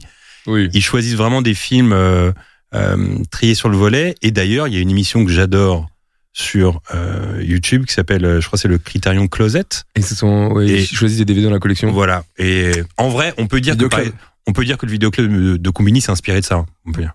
Je pense, hein, je Oui. sais pas, j'étais pas là. moi. Parce qu'en gros, le, le concept, c'est un gars qui rentre dans une sorte de vidéoclub et il dit ce qu'il aime et il parle des films, etc. Ouais. Donc, Il prend que la collection de Criterion et il prend ses, Exactement. ses préférés. et ce qui est cool, c'est qu'il repart avec ses, avec ses DVD. Je trouve ça trop cool. Ouais, c'est stylé. Euh, Amoeba faisait un peu ça avec euh, What's in My Bag, Trop bien ça. où en gros les. Ah, What's in my bag? Oui. C'était bien ça. alors Tu sais très bien Non, pourquoi je c'est my bag. Bah, on va quand même expliquer. On rigole parce que. On va expliquer ça vraiment? Non mais vite fait. non mais en, 2000 en 2014, un truc comme ça, 2000 2015, il y avait, il y a 6-7 ans, on avait, il y avait une nana. On était à Montréal en plus. on était à Montréal, mais on suivait une nana qui avait une chaîne de, je sais pas, d'avoir 7 abonnés, un truc comme ça. Ouais, C'était un bon. Ouais, Ah, voilà. C'était de me lancer là-dessus. Ouais, non, vraiment, non, vas-y, dis rien, on raconte pas ça. On raconte pas ça. Mais non, mais en gros, elle faisait des, elle allait au supermarché, puis elle disait ce qu'elle Elle avait acheté. Action, ouais, Chez etc. Action. Et elle disait, et une fois, elle a fait une vidéo, et je sais pas pourquoi, tu sais, il y a des trucs qui deviennent cultes avec des potes, et donc tout le monde se fout, tu vois. Et une fois, elle a fait une vidéo où elle dit, avec sa voix, elle était mignonne en fait, on l'a regardée, mais c'était une meuf. Arrête avec toi, elle était mignonne. Non, mais elle était gentille, quoi. Arrête d'édulcorer. Oui, Bon. c'est très gentil. Bon, en plus, mais plus. bah voilà. Ouais, c'est vrai. On la regardait, mais c'était pas pour se moquer, mais on se disait, oh, c'est toujours un peu loose, t'as 7 abonnés, puis t'es un peu influenceuse, t'essaies d'être influenceuse, mais t'as 7 abonnés, tu vois. Et donc, elle fait, elle avait dit, et pourquoi on rigolait de ça, je sais pas. Elle a fait, Voudriez-vous voir une vidéo? What text my bag? Quand je reviens de Namur et cette phrase, Cette phrase, on l'a répétée mille phrase, on l'a fois. répété mille fois pendant les vacances. Et en fait, c'est de la merde. Et juste parfois, et juste parfois, on se fait des notes vocales en disant juste cette Tu phrase. sais, elle a buté sur ce truc et après on était What's it? What's My- it? it's my bag? Du coup, chaque fois que j'entends What's in my bag, je pense à ça, voilà, bon. Bon, en tout cas, Am- Amoeba, le disquaire, a une émission qui s'appelle What's in my bag? What's it, my bag What pardon. is my bag? text my bag quand je reviens de Namur Et en gros, c'est des gars qui donnent leur album et film préféré et ils ont le droit de repartir avec. Voilà. Et bon, bref, tout ça pour dire que Criterion a, a- Criterion, Long shot. Elle est égarée si elle tombe sur le podcast. Ouais. C'est impossible. Ah, c'est impossible. Euh, c'est pas la cible, je pense. Cri- Criterion euh, Collection a donc sorti un film qui s'appelle Chili Scene of Winter, qui date de 1979. Et pour l'occasion, ils ont recréé une affiche. Et l'affiche, elle est sublime. C'est ça qui m'a donné envie de voir le film, parce que je connaissais pas du tout l'existence de ce film. Sur cette affiche, on peut voir un homme prostré comme ça avec un long manteau euh, dans la neige qui observe une maison au loin. L'affiche est vraiment sublime au dessin. Et, euh, et je me dis tiens c'est quoi ce film et tout? Et en fait je me renseigne sur ce film sur Google et figurez-vous que je me rends compte qu'il est gratuit sur YouTube entièrement en Ah bonne bah qualité. Pas sous-titré, etc. Mais je me dis, bah, c'est l'occasion de le voir parce qu'il a l'air très très difficile à trouver. C'est un film réalisé par une, euh, une réalisatrice qui s'appelle Joanne Micklin Silver. Et en gros, voici l'histoire. C'est l'histoire d'un gars joué par John Hurd. Et ceux qui ne visualisent pas John Hurd, c'est tout simplement Peter McAllister. Peter, il s'appelle dans le film de Maman, Ah. j'ai raté l'avion? Le père, ouais. Le Ouais. père de Kevin, euh, qui est un super acteur au demeurant. Et, euh, et donc, c'est l'histoire d'un gars comme ça, en plein hiver, euh, qui euh, repense à une relation euh, bah, qui s'est mal terminée pour lui. Euh, le film commence comme ça, il sort du travail, il rentre dans sa voiture, et euh, dans la voiture, il y a une meuf qui lui dit « Attends, je vais te nettoyer tes lunettes, etc. » Et en fait, on se rend vite compte qu'il imagine cette situation et que la meuf n'est pas là. Et en fait, le film fonctionne sur des flashbacks où, en gros, il est chez lui un peu déprimé, puis il repense à plein de petites séquences comme ça, euh, ce qui nous permet de nous comprendre comment s'est déroulée la relation. Tra- il l'a rencontrée au travail. Elle, il s'avère qu'elle était mariée, qu'elle était en situation compliquée avec son mari. euh, Il venait à peine de divorcer. Et euh, finalement, lui tombe hyper amoureux d'elle, mais il est tellement amoureux d'elle qu'elle, ça lui fait un peu peur. Elle est pas trop sûre d'elle et elle arrête la relation. Et pendant tout le film, il essaie de la reconquérir. Donc ça, mêle, ça mélange les flashbacks et l'avancée dans le temps euh, actuel où on va essayer de le voir reconquérir cette meuf. Mm. Et euh, voilà, j'ai trouvé ça euh, très mélancolique. J'ai bien aimé aussi le fait que ce soit filmé en période hivernale, euh, où ça accentue quand même la déprime. Il est chez lui, il y a de la neige dehors, tu sais, très souvent tout seul, il fait froid, etc. La musique est trop bien. Je me suis renseigné sur le gars qui a fait ça. C'est un mec qui s'appelle Ken Lober. Et en fait, j'avais jamais entendu parler de ce type. Et finalement, c'est un mec qui a pas trop percé dans l'histoire des compositions de musique de film, mais c'était juste le pianiste de Joe Cooker et Johnny Cash. Bah, quand même. Ça Ouais, c'est pour plutôt, lui. c'est plutôt pas mal. Et, euh, et donc voilà, et en fait, euh, voilà, il y a toute une ambiance de mélancolie que j'ai bien aimé. Je trouvais ça vraiment vraiment cool. Et il y a des phrases quand même qui me sont restées. Il y en a une que j'ai notée là sur, sur mon Mac. Il y a un moment où la meuf, cette phrase m'a marqué. Il y a un moment où la meuf lui dit, donc elle arrête avec lui et elle lui dit, euh, lui est hyper amoureux d'elle et en fait elle lui dit, euh, j'arrive pas à comprendre pourquoi tu me trouves si génial. Et il lui dit, si tu me trouves génial, ça veut dire qu'en fait il y a un truc qui cloche chez toi, donc forcément je peux pas t'aimer quoi, tu vois. Genre en gros, la meuf elle se dévalue tellement qu'elle lui dit euh, ça fait de toi forcément un loser d'aimer une loseuse quoi tu vois. Mm. et, et voilà il y a plein de phrases comme ça qui m'ont marqué dans le film et euh, j'ai passé un bon moment j'ai trouvé ça cool. Après j'ai conscience ça parfois ça ressemblait plus à un téléfilm qu'à un film Mm. euh, mais j'ai bien aimé l'ambiance j'ai trouvé J'aime ça bien cool. les films comme ça, moi. ouais mais oui mais je crois qu'en plus tu l'as déjà vu celui-là en plus non? Euh, en tout cas tu connais la réalisatrice en tout Oui, cas. Ouais, j'avais vu un autre qui s'appelait Between the Lines, qui parlait d'une euh, une rédaction de cinéma, c'est à peu près à la même époque. Et c'est Bah, d'ailleurs aussi avec 79. John Hurd. ouais et mais je connaissais pas du tout cette réalisatrice C'est super. Euh, mais c'est vachement bien. J'ai bien aimé l'ambiance. Il y a un petit côté, même un petit côté, euh, je dirais pas Woody Allen, mais Woody Allen sans les vannes. Ouais, ouais, Il y a ouais. un côté un peu, tu vois, mélancolique, doux, etc. Tu vois, grave. je, je trouvais ça cool. Euh, si je devais donner une note à ce film, je donnerais la note de 6,5 sur 10. Mm. Pas mal. Et plutôt, je pense que c'est la note adéquate.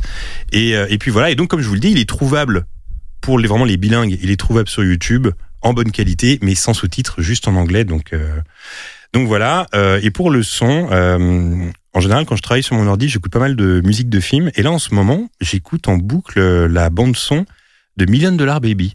Bande Oh. son qui a été réalisée par euh, Clint Eastwood. Et d'ailleurs, dans mes souvenirs, t'écoutais pas mal Grand Torino ces derniers temps. Euh, et Ah ouais en fait, plus j'écoute les bandes son de Oui. Clint Eastwood, et plus je me dis qu'il est vraiment fort, quoi. Parce que euh, c'est un réalisateur, c'est un acteur, mais c'est aussi un compositeur de musique de film. C'est lui qui Ah, compose la ça. musique de Unforgiven. euh, Ouais, il est. avec le Claudia Stem et c'est c'est magnifique ce qu'il fait. Et là voilà, j'ai choisi un des morceaux de la bande son qui s'appelle The Letters et je trouve ça magnifique.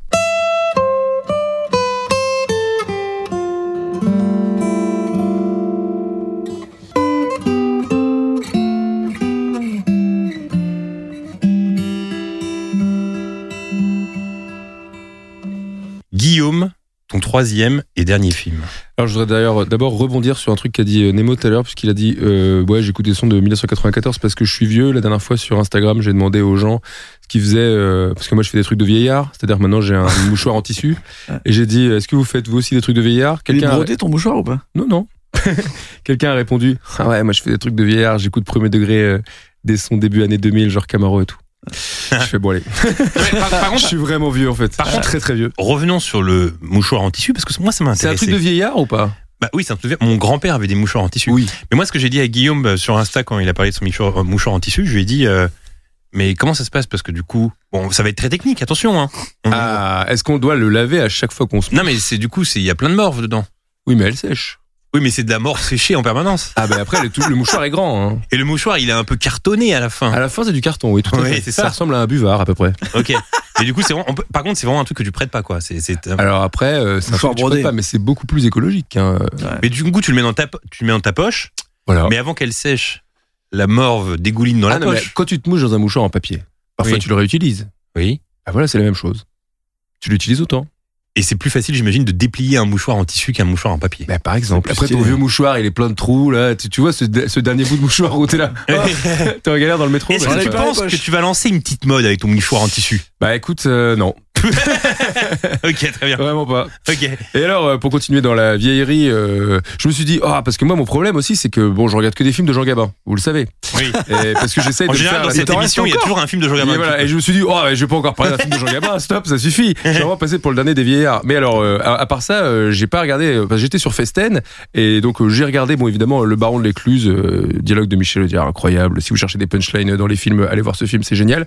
Mais, dernièrement, je- j'ai fait un truc qu'on ne fait pas. C'est-à-dire, on se dit souvent, tiens, je vais remater ce truc, tiens, je vais remater ce truc. Mais on se dit jamais, tiens, je vais remater ce Disney. Un vieux Ah. Disney à l'ancienne. Ah. Un Disney à l'ancienne. Ah. On se dit pas ça. Tu Si. dis pas un Moi, soir, tiens, je vais, me, ça. je vais me remater Dumbo. Tu le dis pas ça. Non, mais parfois, quand j'arrive pas à dormir, euh, je vais sur Disney Plus. Et la dernière fois, je me suis mis Peter Pan. Et ben voilà. et ben la dernière fois, je me suis dit tiens, dans le lit, et ben je vais regarder La Belle et le Clochard. Oh. Et ben La Belle et le Clochard, Stylé. il est quand même incroyable parce qu'on n'en parle jamais de La Belle et le Clochard. On dit tout le temps oui Dumbo, oui Bambo et tout. La Belle et le Clochard. Bon, enfin, moi, à chaque fois, je mange des spaghettis, je pense à ce film. Et ben voilà, tout le monde pense à ça. Ouais, bah oui. Et surtout, c'est un film de Noël.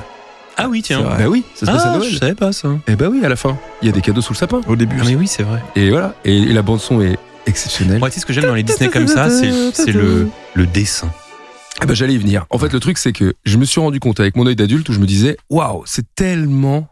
euh, le rendu, il est tellement fou. C'est-à-dire que les plis des chiens, les Mhm. mouvements des chiens, il y a des plans de faux, il y a des, il y a des plans qui sont des tableaux, quoi. C'est-à-dire qu'il y a un moment où le clochard, il vient sauver euh, le bébé qui est en haut, qui se fait agresser par un rat. Il rentre dans la maison et il y a un plan où il y a les, les, les marches, il y a la lumière en haut, et lui, il est juste en silhouette en bas. Le plan, il est magnifique. Ouais. Et il y avait un, il y avait un, c'est les Disney à l'ancienne où euh, c'était pas l'action qui primait, c'était euh, les dialogues, euh, la, L'émotion. la bonhomie, la.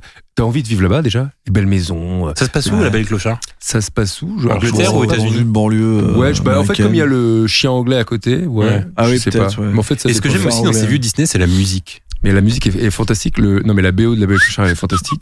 Et il y a ce truc où, je sais pas, il y avait un. Il y a un truc. euh, on parle souvent, tu sais, souvent ici, on dit les films doudou et tout. Mais même à 40 ans, tu regardes la Belle et le Clochard, bah, désolé, ça te replonge, quoi. Moi, Ouais. j'étais là, je l'avais en VHS, je me rappelle de ouf et tout, je kiffais Ah, trop. et en fait, je l'avais pas revu depuis l'époque, je pense.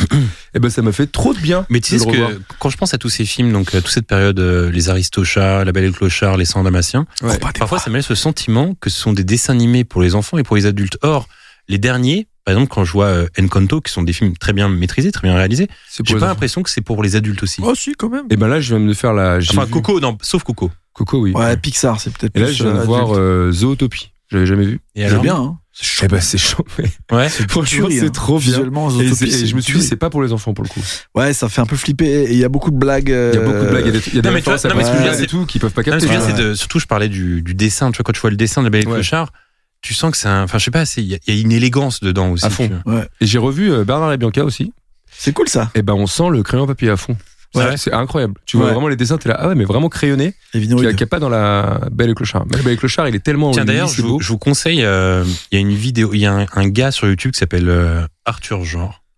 Et il a sorti une vidéo récemment que j'ai trouvé super. J'ai regardé ça, ça m'a fait mes deux trajets en métro, je trouvais ça trop bien. C'est sur l'histoire de Euro Disney euh, Paris. Comment Euro Ah, Disney s'est euh, implanté à Paris, tous les problèmes qu'il y avait à la base parce que les Français voulaient pas d'Euro Disney, enfin certains Français. Ouais. Et j'ai trouvé ça trop bien. Du coup, je vous conseille sa, sa vidéo. Mais tu vois, par exemple, si tu parles du parc Disney, et le Clochard, il y a rien là-dessus.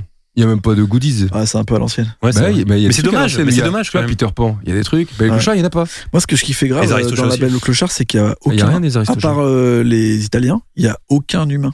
En fait, tout le début du film, Ouais, il est au niveau des pieds. Ouais. Et ça, je trouvais ça légendaire parce que pour le coup, c'était vraiment un film basé Ouais, sur exactement. les chiens, pas sur les humains Mais un et peu leurs les- chiens, tu vois. À la fin, tu vois un peu les humains. Tu vois. Bah, tu les vois très peu, Très et c'est vraiment euh, la fin fin quoi. Et sinon, bah le resto italien. C'est le seul et moment la, où tu les vois. Tu sais, la tante qui accueille. Ah oui, la méchante tante. La méchante tante. Ouais, mais les parents, en tout cas, enfin les les maîtres, euh, tu vois. Mais c'est Les parents, on les voit pas. Pendant en fait- tout le début, on le voit, on voit pas du tout. Et je me suis souvenu, tu vois, que comme à l'époque, euh, à l'époque où t'es enfant, c'est, je sais pas si vous, si vous êtes, mais tout le monde a eu ça, mais tu reprends des punchlines de films. Et je me suis souvenu de cette punchline quand je l'ai revue là, où avec ma sœur, on disait tout le temps. Vous ai-je déjà parlé de mon vénérable grand-père Et tu sais, je l'ai revu, j'ai fait Oh putain, Ah, c'est bien j'avais oublié ce truc qu'on se disait tout le temps. Mhm. Et ouais, c'était trop bien. Bah ouais, ça replonge l'enfance et ça fait trop du bien, voilà. Tout simplement, bah quoi. Je voulais finir sur une note positive Mais parce moi, que je c'est trouve, Noël. moi, je trouve ça très doux. Bravo. C'est doux, non? Euh, combien sur 10 Qui va mettre euh, euh, 7 Non, mais attends, Belle que- Clochard. On est obligé de mettre 10, non? Bah 10, voilà. Bah, écoute, Mais attends, 10 sur ton 10. Disney à l'ancienne préféré. Allez, avant Ah, voilà. mon Mon Disney, d'enfance. Euh, écoute, je dirais. euh, ah, J'hésite entre Merlin l'Enchanteur et les Aristochats.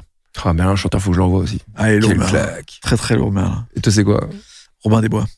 Ah, Robin des Bois, c'était Même Je Même connais, Peter toutes les, je connais vraiment toutes les musiques par cœur, alors que j'ai regard, je l'ai revu il y a pas longtemps. La musique que je siffle le plus au monde, elle dure dans le film une minute. ça n'a aucun sens. C'est bien. Comment en une minute de film ça a pu me, me Mais après, tu vois, il y a le. Bon, après, c'est Pixar et tout, mais euh, j'adore les Disney à l'ancienne. J'adore les. Le, le dessin et l'ambiance des Disney 90, donc tout ce qui est Aladdin, La Belle et la Bête, Ouais, euh, La Petite ouais. Sirène, euh, Le Roi Lion, etc. Mais, mais les, les Disney récents, les Pixar, j'aime. Mais les Disney Disney, bah, je trouve que quand même, c'est un peu en deçà par rapport. Bon, il y a La Reine des Neiges qui est attends. devenu un gros truc, mais je jamais vu. Est-ce qu'on est d'accord des Neiges. n'y a aucune daube Il y a aucune daube. Ah, ça, Si, je sais il y a des daubes.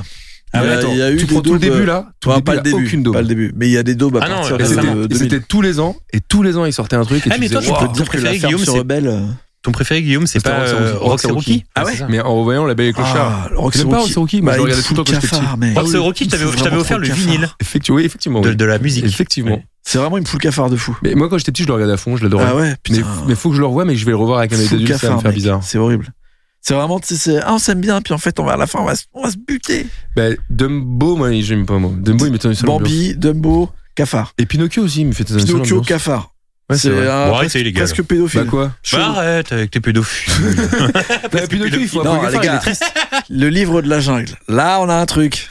Jamais, Ok. jamais trop regardé celui-là. Ah si, c'est jazzy les gars. Là on se marre là. C'est-à-dire que dans le top 3, ça fait, euh, ça fait euh, euh, Merlin Enchanteur.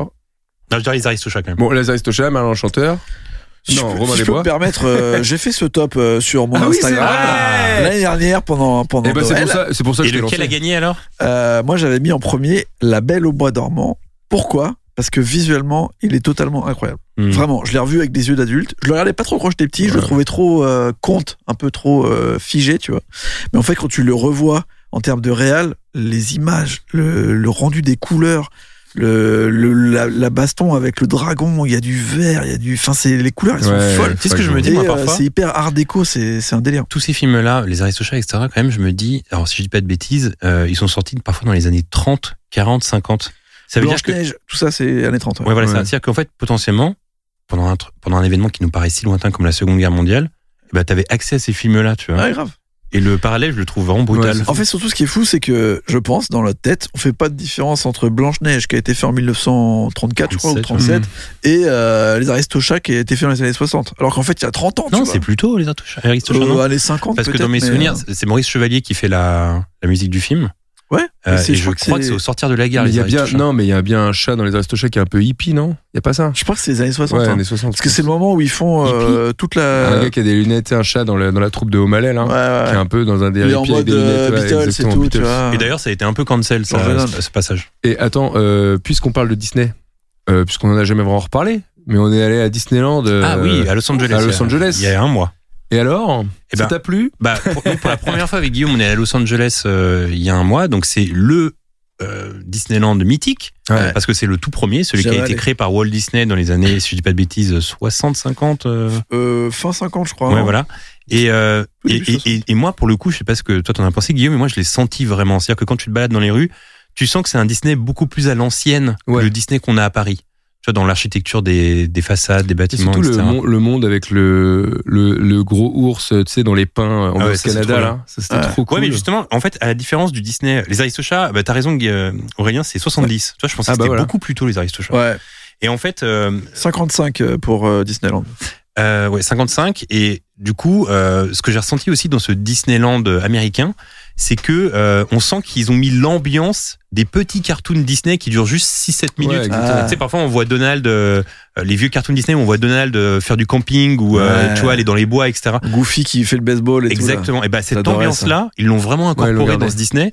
Là où à Paris, c'est pas forcément le cas. Il est beaucoup plus grand que l'autre, surtout. Oui, oui, oui. Ouais. Et puis, Et il y a a- Adventureland et tout quand même. Ouais, il y a tout- y, y a un monde Star Wars qui est incroyable. Ouais, ça c'était trop Ah bien. On a fait l'attraction euh, Faucon Millennium, c'était trop Ouais, bien. c'était trop Parce bien. qu'en fait, tu peux interagir, c'est toi qui balances les missiles, t'es en équipe avec les gens et tout, c'était trop cool. Ah, Mais d'ailleurs, je dis, euh, je dis j'ai pas regardé de film. Je me suis retapé euh, parce que j'avais jamais vu les, j'avais vu que les, que les tro- euh, 4, 5, 6 de Star Wars. J'avais jamais vu les autres. Voilà. Attends, 4, 5, 6, donc les tout premiers? Voilà. Et depuis qu'on est revenu de Los Ah. Angeles, j'ai dit à ma copine, eh ben, écoute, on va se tout un Star marathon Wars. Star Wars. Ouais. Bah, j'y arrive pas. Ah, t'y arrives pas Aïe, aïe, aïe. Attends. Le premier là, le la Menace fantôme. fantôme, j'ai trouvé nul. Ouais, mais après, le 3, il est bien. Avec le personnage Ouais. relou là. Non, le, le 3 il est bien. Le Jar Jar 3 à la fin, ça y est, j'étais dedans. Jar Binks Oh, Jar Binks, c'est horrible. Ah bah, non, c'est c'est. Mais c'est marrant, quand tu le laisses partir, c'est marrant ce que tu me dis parce que moi, j'ai fait ça euh, il y a deux semaines. Justement, j'étais galvanisé par, la, par Bah ce qu'on a fait. Et j'ai commencé à regarder le premier et je j'ai pas su, j'ai pas. Ouais, tu vois. Binks, arrive ça m'a un peu saoulé. Menace oui, aussi. casse l'ambiance. Mais on n'y arrive pas. Et Alors, en je plus, ça a rentrais- mal vieilli, je trouve, les, les effets. Et vois. bah ouais, alors à fond. Et je rentrais de, du coup de ce truc de Star Wars. Et je me suis dit putain, mais à chaque fois qu'on va dans des trucs de, parce que nous on aime bien, on est un truc de les trucs de geek et tout. Je me dis, waouh, mais si j'étais fan de Star Wars, putain, j'aurais Ouais, tellement de trucs folie. parce qu'il y a tellement de trucs, tu vois. Ouais. Et tu reviens de ce monde, de ce monde à, à Disneyland, tu te dis bon allez, faut que je sois fan de Star Wars. Et ben j'y arrive pas du tout. D'ailleurs, J'y arrive pas, ça rentre pas. Et d'ailleurs, à Disney, dans l'univers Star Wars, j'ai eu la riche idée d'acheter un sabre laser. et c'était méga relou parce que quand tu ramènes un sabre laser à Paris, bah c'est relou quoi. parce que c'est pas un sabre rétractable. oui, Donc avec plus, ton grand il est sabre. rétractable.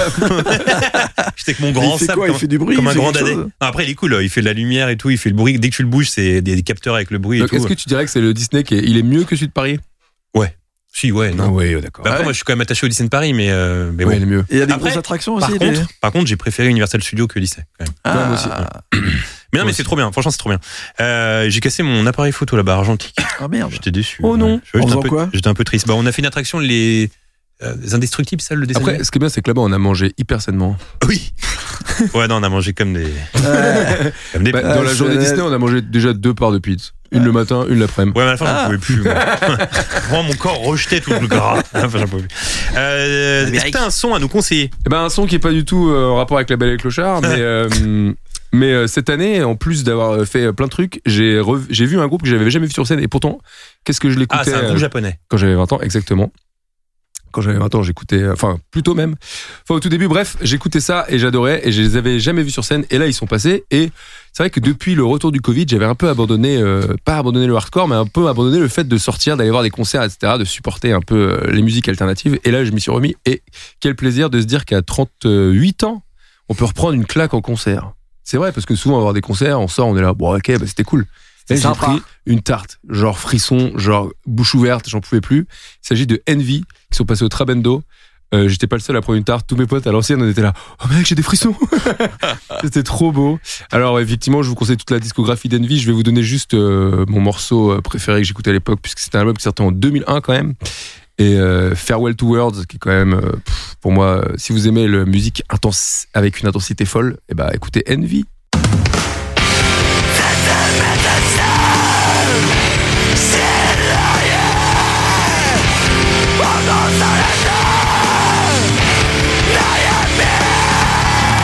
Aurélien, ton troisième et dernier film.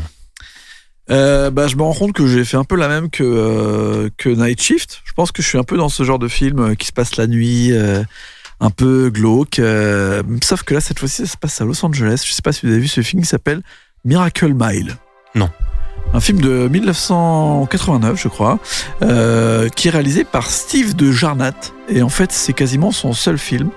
Et c'était un peu un film maudit, parce que Steve de Jarnat, c'était un, pardon, un scénariste assez connu à Hollywood. Et son scénario de Miracle Mile, Miracle Mile a tourné euh, à Hollywood depuis le début des années 80. Tout le monde voulait le réaliser, mais tout le monde voulait le réaliser à sa façon et changer un peu le scénario. Et Steve, il a tenu pendant 10 ans en disant si on fait ce film, il y a que moi qui va le faire. Quand c'est sorti, personne n'avait rien à foutre. Depuis euh, quelques années, c'est en train de devenir un film culte, surtout grâce à Joe Dante, qui arrête pas de dire c'est mon film préféré, ce film est un Mmh. chef-d'œuvre absolu. Ah, t'es en train de chauffer là. Euh, il Ouais. est incroyable. Pitch, on est euh, Miracle Mile, c'est un petit quartier en fait euh, à Los Angeles. Euh, on est avec euh, un personnage principal qui est euh, dans la trentaine, un mec un peu qui a de la thune, mais qui est très seul, qui se fait un peu chier. Euh, et euh, ça commence en mode genre, euh, bah en fait, je sens qu'au fond de moi, je suis romantique, mais j'ai jamais trouvé la personne pour être romantique. Il est au niveau, euh, au début du film, il est dans les tar pits, là, le fameux à la Bréa, les endroits où tu as les sortes d'énormes lacs de, Ouais. de pétrole, là, où ils ont mis aussi leur euh, musée d'histoire naturelle. Et ils visitent le musée d'histoire naturelle, et pendant cette visite, euh, il, il- bah, il y a un coup de foudre avec une meuf. Euh, et ce qui est assez exceptionnel, c'est que tu as tout de suite une musique de Tangerine Dream qui est hyper planante, et t'arrives pas à savoir si t'es dans un rêve. Ça fait très David Lynch en fait. Tu sais pas si t'es dans un rêve ou si t'es dans un dans, dans, dans un truc qu'il est en train de fantasmer ou qu'est-ce qui se passe. Tu tout est un peu suspendu. Et en fait, ils sortent du musée, ils se sont fait plein de vannes. C'est le générique ça. Et euh, il dit ah bah j'ai peut-être raté l'amour de ma vie, je vais jamais la revoir. Et arrivé là, elle, il la recroise à côté des tar pits et ils discutent des, des petites boules qu'il y a dans les tar pits. Et pouf, commence une histoire d'amour. Tu te dis, ah super, une rom-com euh, avec euh, des super points de vue, un délire un peu rétro, hyper bien filmé, chambé. Suite de petites euh, merdes, il se retrouve euh, à rater son rendez-vous avec elle qui travaille dans un diner. C'est la nuit.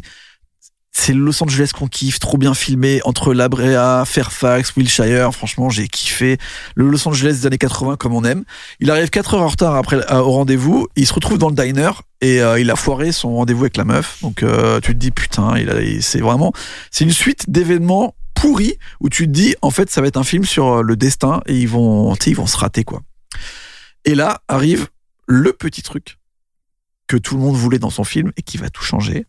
Euh, il l'appelle euh, de la cabine téléphonique en disant je suis désolé, j'étais en retard, elle dort. Et juste après, ça réappelle, il croit que c'est elle, il décroche. Et là, il y a un mec en panique qui pense qu'il appelle son père et qui dit on va balancer les missiles dans une heure, euh, faut que tu partes absolument, je, t'appelle mais j'ai pas le droit et tout. Et après, t'entends que le mec il se fait flinguer. Et là, ça le mindfuck. Il se dit, waouh, est-ce que c'est l'apocalypse nucléaire ou pas? Est-ce que tu nous as balancé trop de pitch là Oui, oui, Du attends. coup. Parce que moi, j'ai envie de le voir, j'ai envie de. C'est dans les dix premières minutes. Est-ce que c'est y a pas Ah une ouais. ambiance euh, wargame du coup? Non, parce que après, ça va être euh, quasiment en temps réel. Le film, il dure une heure et demie. Et donc, lui, il pense que pendant 50 minutes, il y a potentiellement l'apocalypse nucléaire qui va arriver. Et il se passe ce qui se passe dans Los Angeles. Avec des personnages de la nuit que tu croises, des gens à qui il, essaie d'expliquer ce qu'il pense qui est arrivé, des gens qui croient qu'il est fou, d'autres qui disent t'es sûr que c'est réel, d'autres qui, qui, qui font ça à fond dans le truc. Et il y a une sorte de, cour, de, de course en avant comme ça, avec l'histoire d'amour aussi. Lui, il veut essayer de retrouver la meuf. Et tout ça filmé en mode paranoïa euh, hyper à Los Angeles. T'as des lieux hyper hyper puissants de, de la de la vie nocturne de Los Angeles des années 80.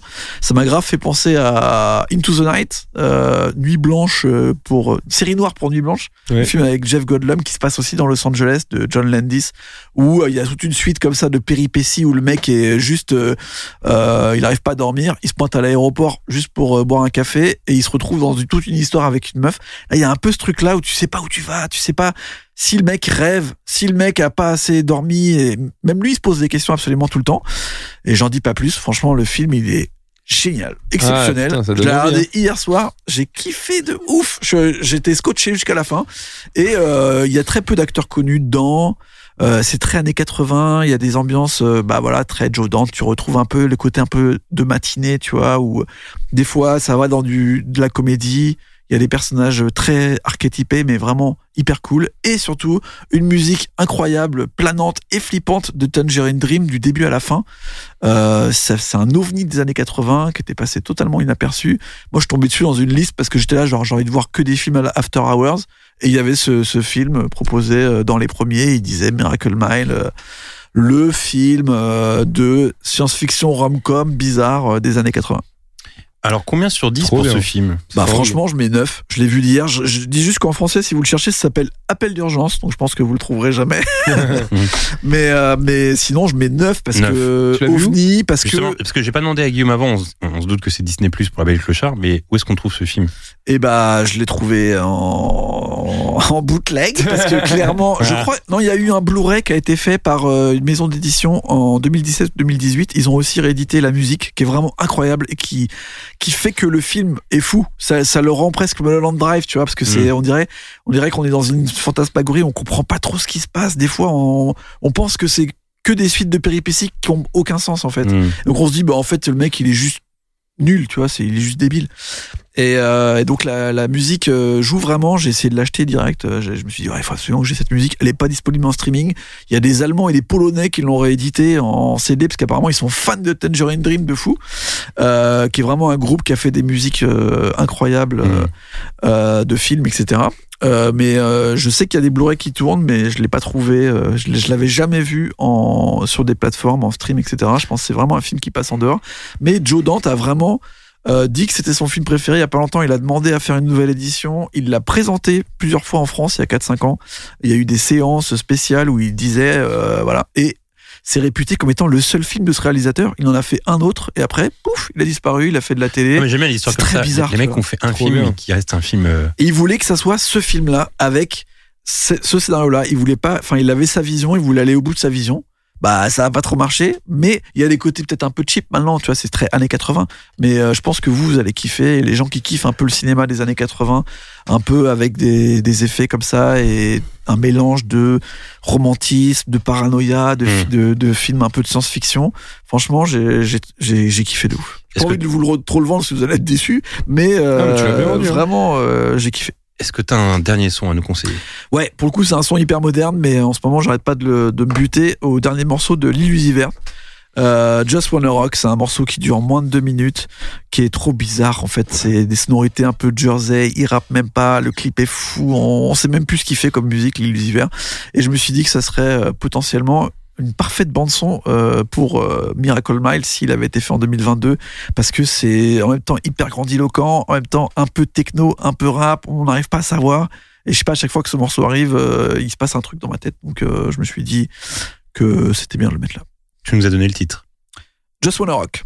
Just Wanna Rock 2022, l'illusiver, c'est sorti il y, a, il y a quelques semaines et le clip est sorti il y a encore moins de semaines, hein, il y a un mois je dirais. Ha! 1600 block. I just wanna rock. I just wanna. ah, ah, ah, ah, ah, ah. I just wanna rock.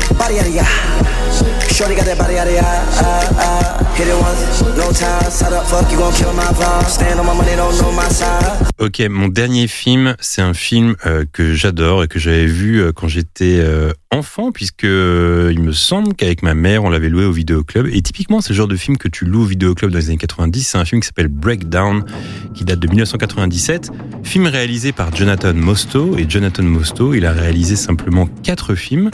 Il a réalisé Breakdown, il a réalisé, il a réalisé pardon, euh, U571, un film de sous-marin. J'adore. Terminator 3, Jonathan Mostow. Clone avec Bruce Willis et enfin un film qui s'appelle Le Professionnel. Euh, donc sa carrière elle est un peu un peu bizarre, un peu en dents de scie et pourtant il avait commencé avec ce film donc Breakdown qu'il a réalisé et qu'il a écrit. C'était son tout premier projet donc peut-être son projet qui lui tenait le plus à cœur. C'est un film avec Kurt Russell que j'adore. Mon gars. Et quand il signe Kurt Russell en 97, forcément Kurt Russell c'est une grosse star. Et que fait Kurt, que fait Kurt Russell quand il, il accepte de jouer dans Breakdown? Il dit très bien, mais comme je vis à Los Angeles et que j'ai pas envie de laisser ma famille euh, tout seul, eh ben, je veux un hélicoptère tous les jours pour aller sur les plateaux de tournage. Donc en gros, Bien il a eu dans son contrat l'hélicoptère et chaque jour, il restait pas sur place à l'hôtel ou quoi. Il retournait à Los Angeles en hélicoptère et puis chaque jour, c'est comme ça que ça se passait. Donc hein, il y avait quand même une- une- un sacré budget euh, transport sur le film. J'habite un peu loin du studio. À ce moment-là, si on peut. De Sèvres. Ouais. Ouais, bon. Un petit peu d'hélico, être sympa, hein, parce que bon. Je vais vous raconter le début de l'histoire parce que je pense que c'est en vous racontant le début de l'histoire de ce film que ça va peut-être vous donner envie. C'est l'histoire d'un couple, Kurt Russell, enfin le personnage qu'incarne Kurt Russell et sa femme, qui euh, quittent euh, une ville, bon, je crois que c'est une grande ville, pour rejoindre le sud, en l'occurrence San Diego, et ils font la route comme ça, ils ont tout lâché. Ils ont lâché leur métier, leur maison, ils changent complètement de vie. Ils sont dans la fin trentaine, début quarantaine.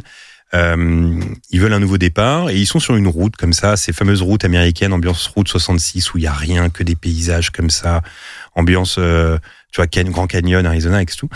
Et un peu avec ce qu'on appelle des rednecks, tu vois, les rednecks américains, un peu les beaufs euh, avec leurs ports d'armes et leurs grosses voitures, etc. Et sur cette route déserte, à un moment donné, il y a une queue de poisson avec une voiture un peu inquiétante, ambiance duel de Steven Spielberg. Et Kurt Russell, qui lui est avec son petit polo Ralph Lauren, bien coiffé, Ah, oui, tu etc. m'as raconté ça déjà. Ah bon? Et oui, on, oui, oui. on sent, on sent qu'il vient de la ville et tout, machin. euh, Et puis il est dépassé comme ça en queue de poisson par ces rednecks qui ont l'air menaçants. Et ils font des trucs bizarres, ils s'arrêtent au loin, euh, ils fixent Kurt Russell au loin, ils se disent, bon, bizarre ces gars. Il continue la route, il va à la première station essence et il tombe sur ces gars qui sont un peu menaçants. Il met le plein, il va acheter des trucs euh, à la station essence, de la bouffe et tout, il revient. Et là, quelques minutes plus tard, sa, sa voiture, au milieu de nulle part, tombe en panne. Et il se dit, putain, relou, ça tombe en panne, il n'y a vraiment aucune voiture, on est là au milieu du désert, on sait même pas où on est. Il ouvre le, le capot, il voit rien. euh, Bon.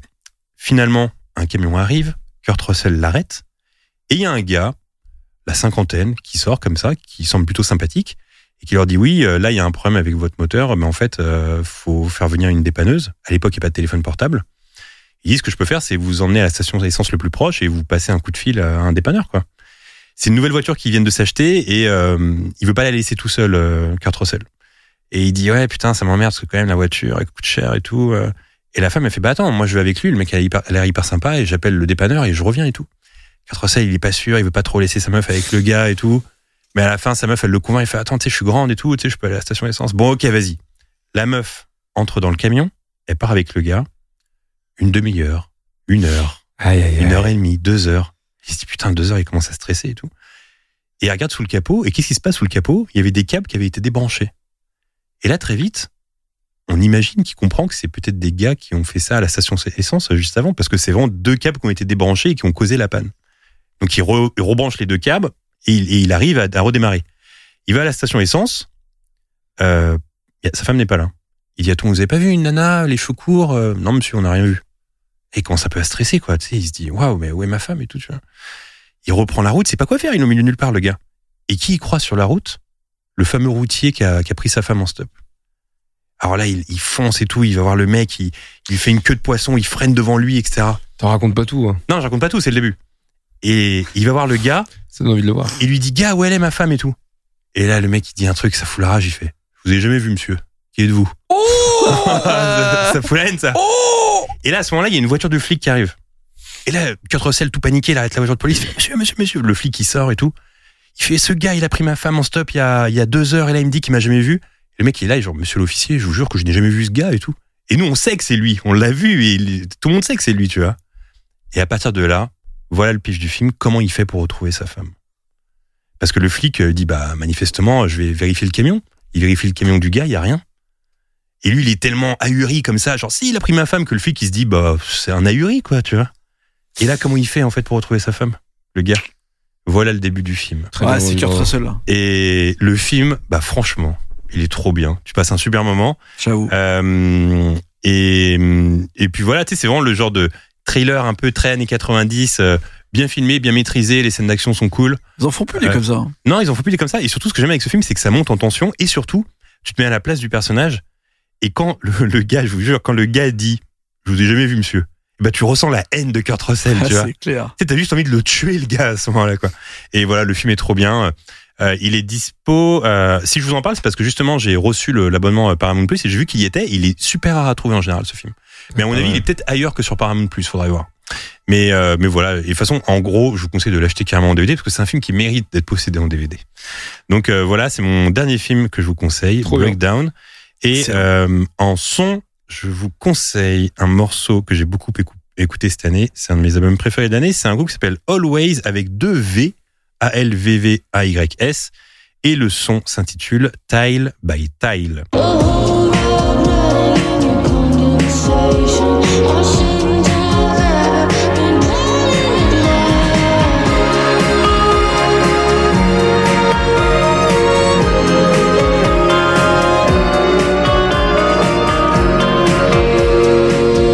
Il y a un truc qu'on fait. Ah non, j'ai pas mis la note pour ce film. Ouais, alors. Je vais dire. Après, c'est toujours difficile parce que tu peux pas le le noter parmi. Hmm. Enfin, tu vois, mais dans son genre, je dirais que ce serait un bon 8-9 sur 10. Dans le genre des thrillers, c'est un. Ouais. Mais, mais dans le cinéma, je dirais que c'est un 7 sur 10. Mais c'est un super Ah, film, vraiment. Vous allez passer un. c'est- l'assurance de passer un bon moment. Voilà. Et je sais que tu l'adores, que Russell, Aurélien. Ouais, ouais, ouais. Ce qu'on fait en général dans cette Très émission, j'y ai pensé euh, pendant qu'on qu'on faisait, c'est que on, on va récapituler les trois films qu'on s'est donnés. Et à tour de rôle, on va se dire quel est le film qui nous a le plus chauffé parmi ce qu'on a dit. On va commencer avec Guillaume Aurélien. Guillaume, il a conseillé Festen, il a conseillé La Belle et Clochard, et il a conseillé Amadeus. Quel est le film qui t'a le plus chauffé? Tu, Je crois que tu les as tous vus, mais Euh, ouais, lequel ouais. il t'a donné, il envie de voir, revoir lequel? Amadeus. J'avoue, euh, faut que je me le remette bien parce que c'était à longtemps et je l'ai vu en mode, euh, Mhm. tu sais, vraiment biographie Mozart, tu vois. Ouais. Et je pense que maintenant, faut que je le revoie. Surtout quand t'as vu après, tu sais, euh, Men on the Moon de Milos Forman Mhm. et euh, Larry Flint. Hmm. Je vois que, tu vois, comment lui il raconte les histoires, tu vois. Je pense que Amadeus, ça m'a choqué. Et Ragtime aussi, super film. Ah, Ouais. de ouf. Ragtime, d'ailleurs, je crois que c'est Randy Newman qui fait la musique de ce film. Très bonne musique de film. Euh, moi aussi, pareil, Amadeus, parce que je l'ai en DVD depuis des années et il faut que je le vois. Et je suis un- j'étais un peu dans, enfin, je suis dans la même position que toi avant de le voir. C'est que je sais qu'il faut que je le vois et je le vois pas, tu vois. Euh, C'était là, ouais, pareil. ouais, il, il faut, il faut que j'y aille. Euh, Est-ce que tu peux nous rappeler tes trois films Aurélien? Oui, bien sûr. Il y avait euh, le chef de gare, The Station Agent, Ouais, moi aussi, ça me chauffe ça. C'est Mhm. euh, Night Shift, Les Croque-Morts en folie, de Ron Howard et euh, Miracle Mile, Appel d'urgence de Steve Jarnat. Bah moi, celui qui m'a le plus chauffé, c'est le dernier. Ouais, Miracle moi aussi. Mile. Mais Eh après, ouais. les trois, ils ont l'air cool. Les trois ont l'air cool, mais le dernier, euh, celui que. je- D'ailleurs, euh, comment on le trouve C'est bootleg. hein.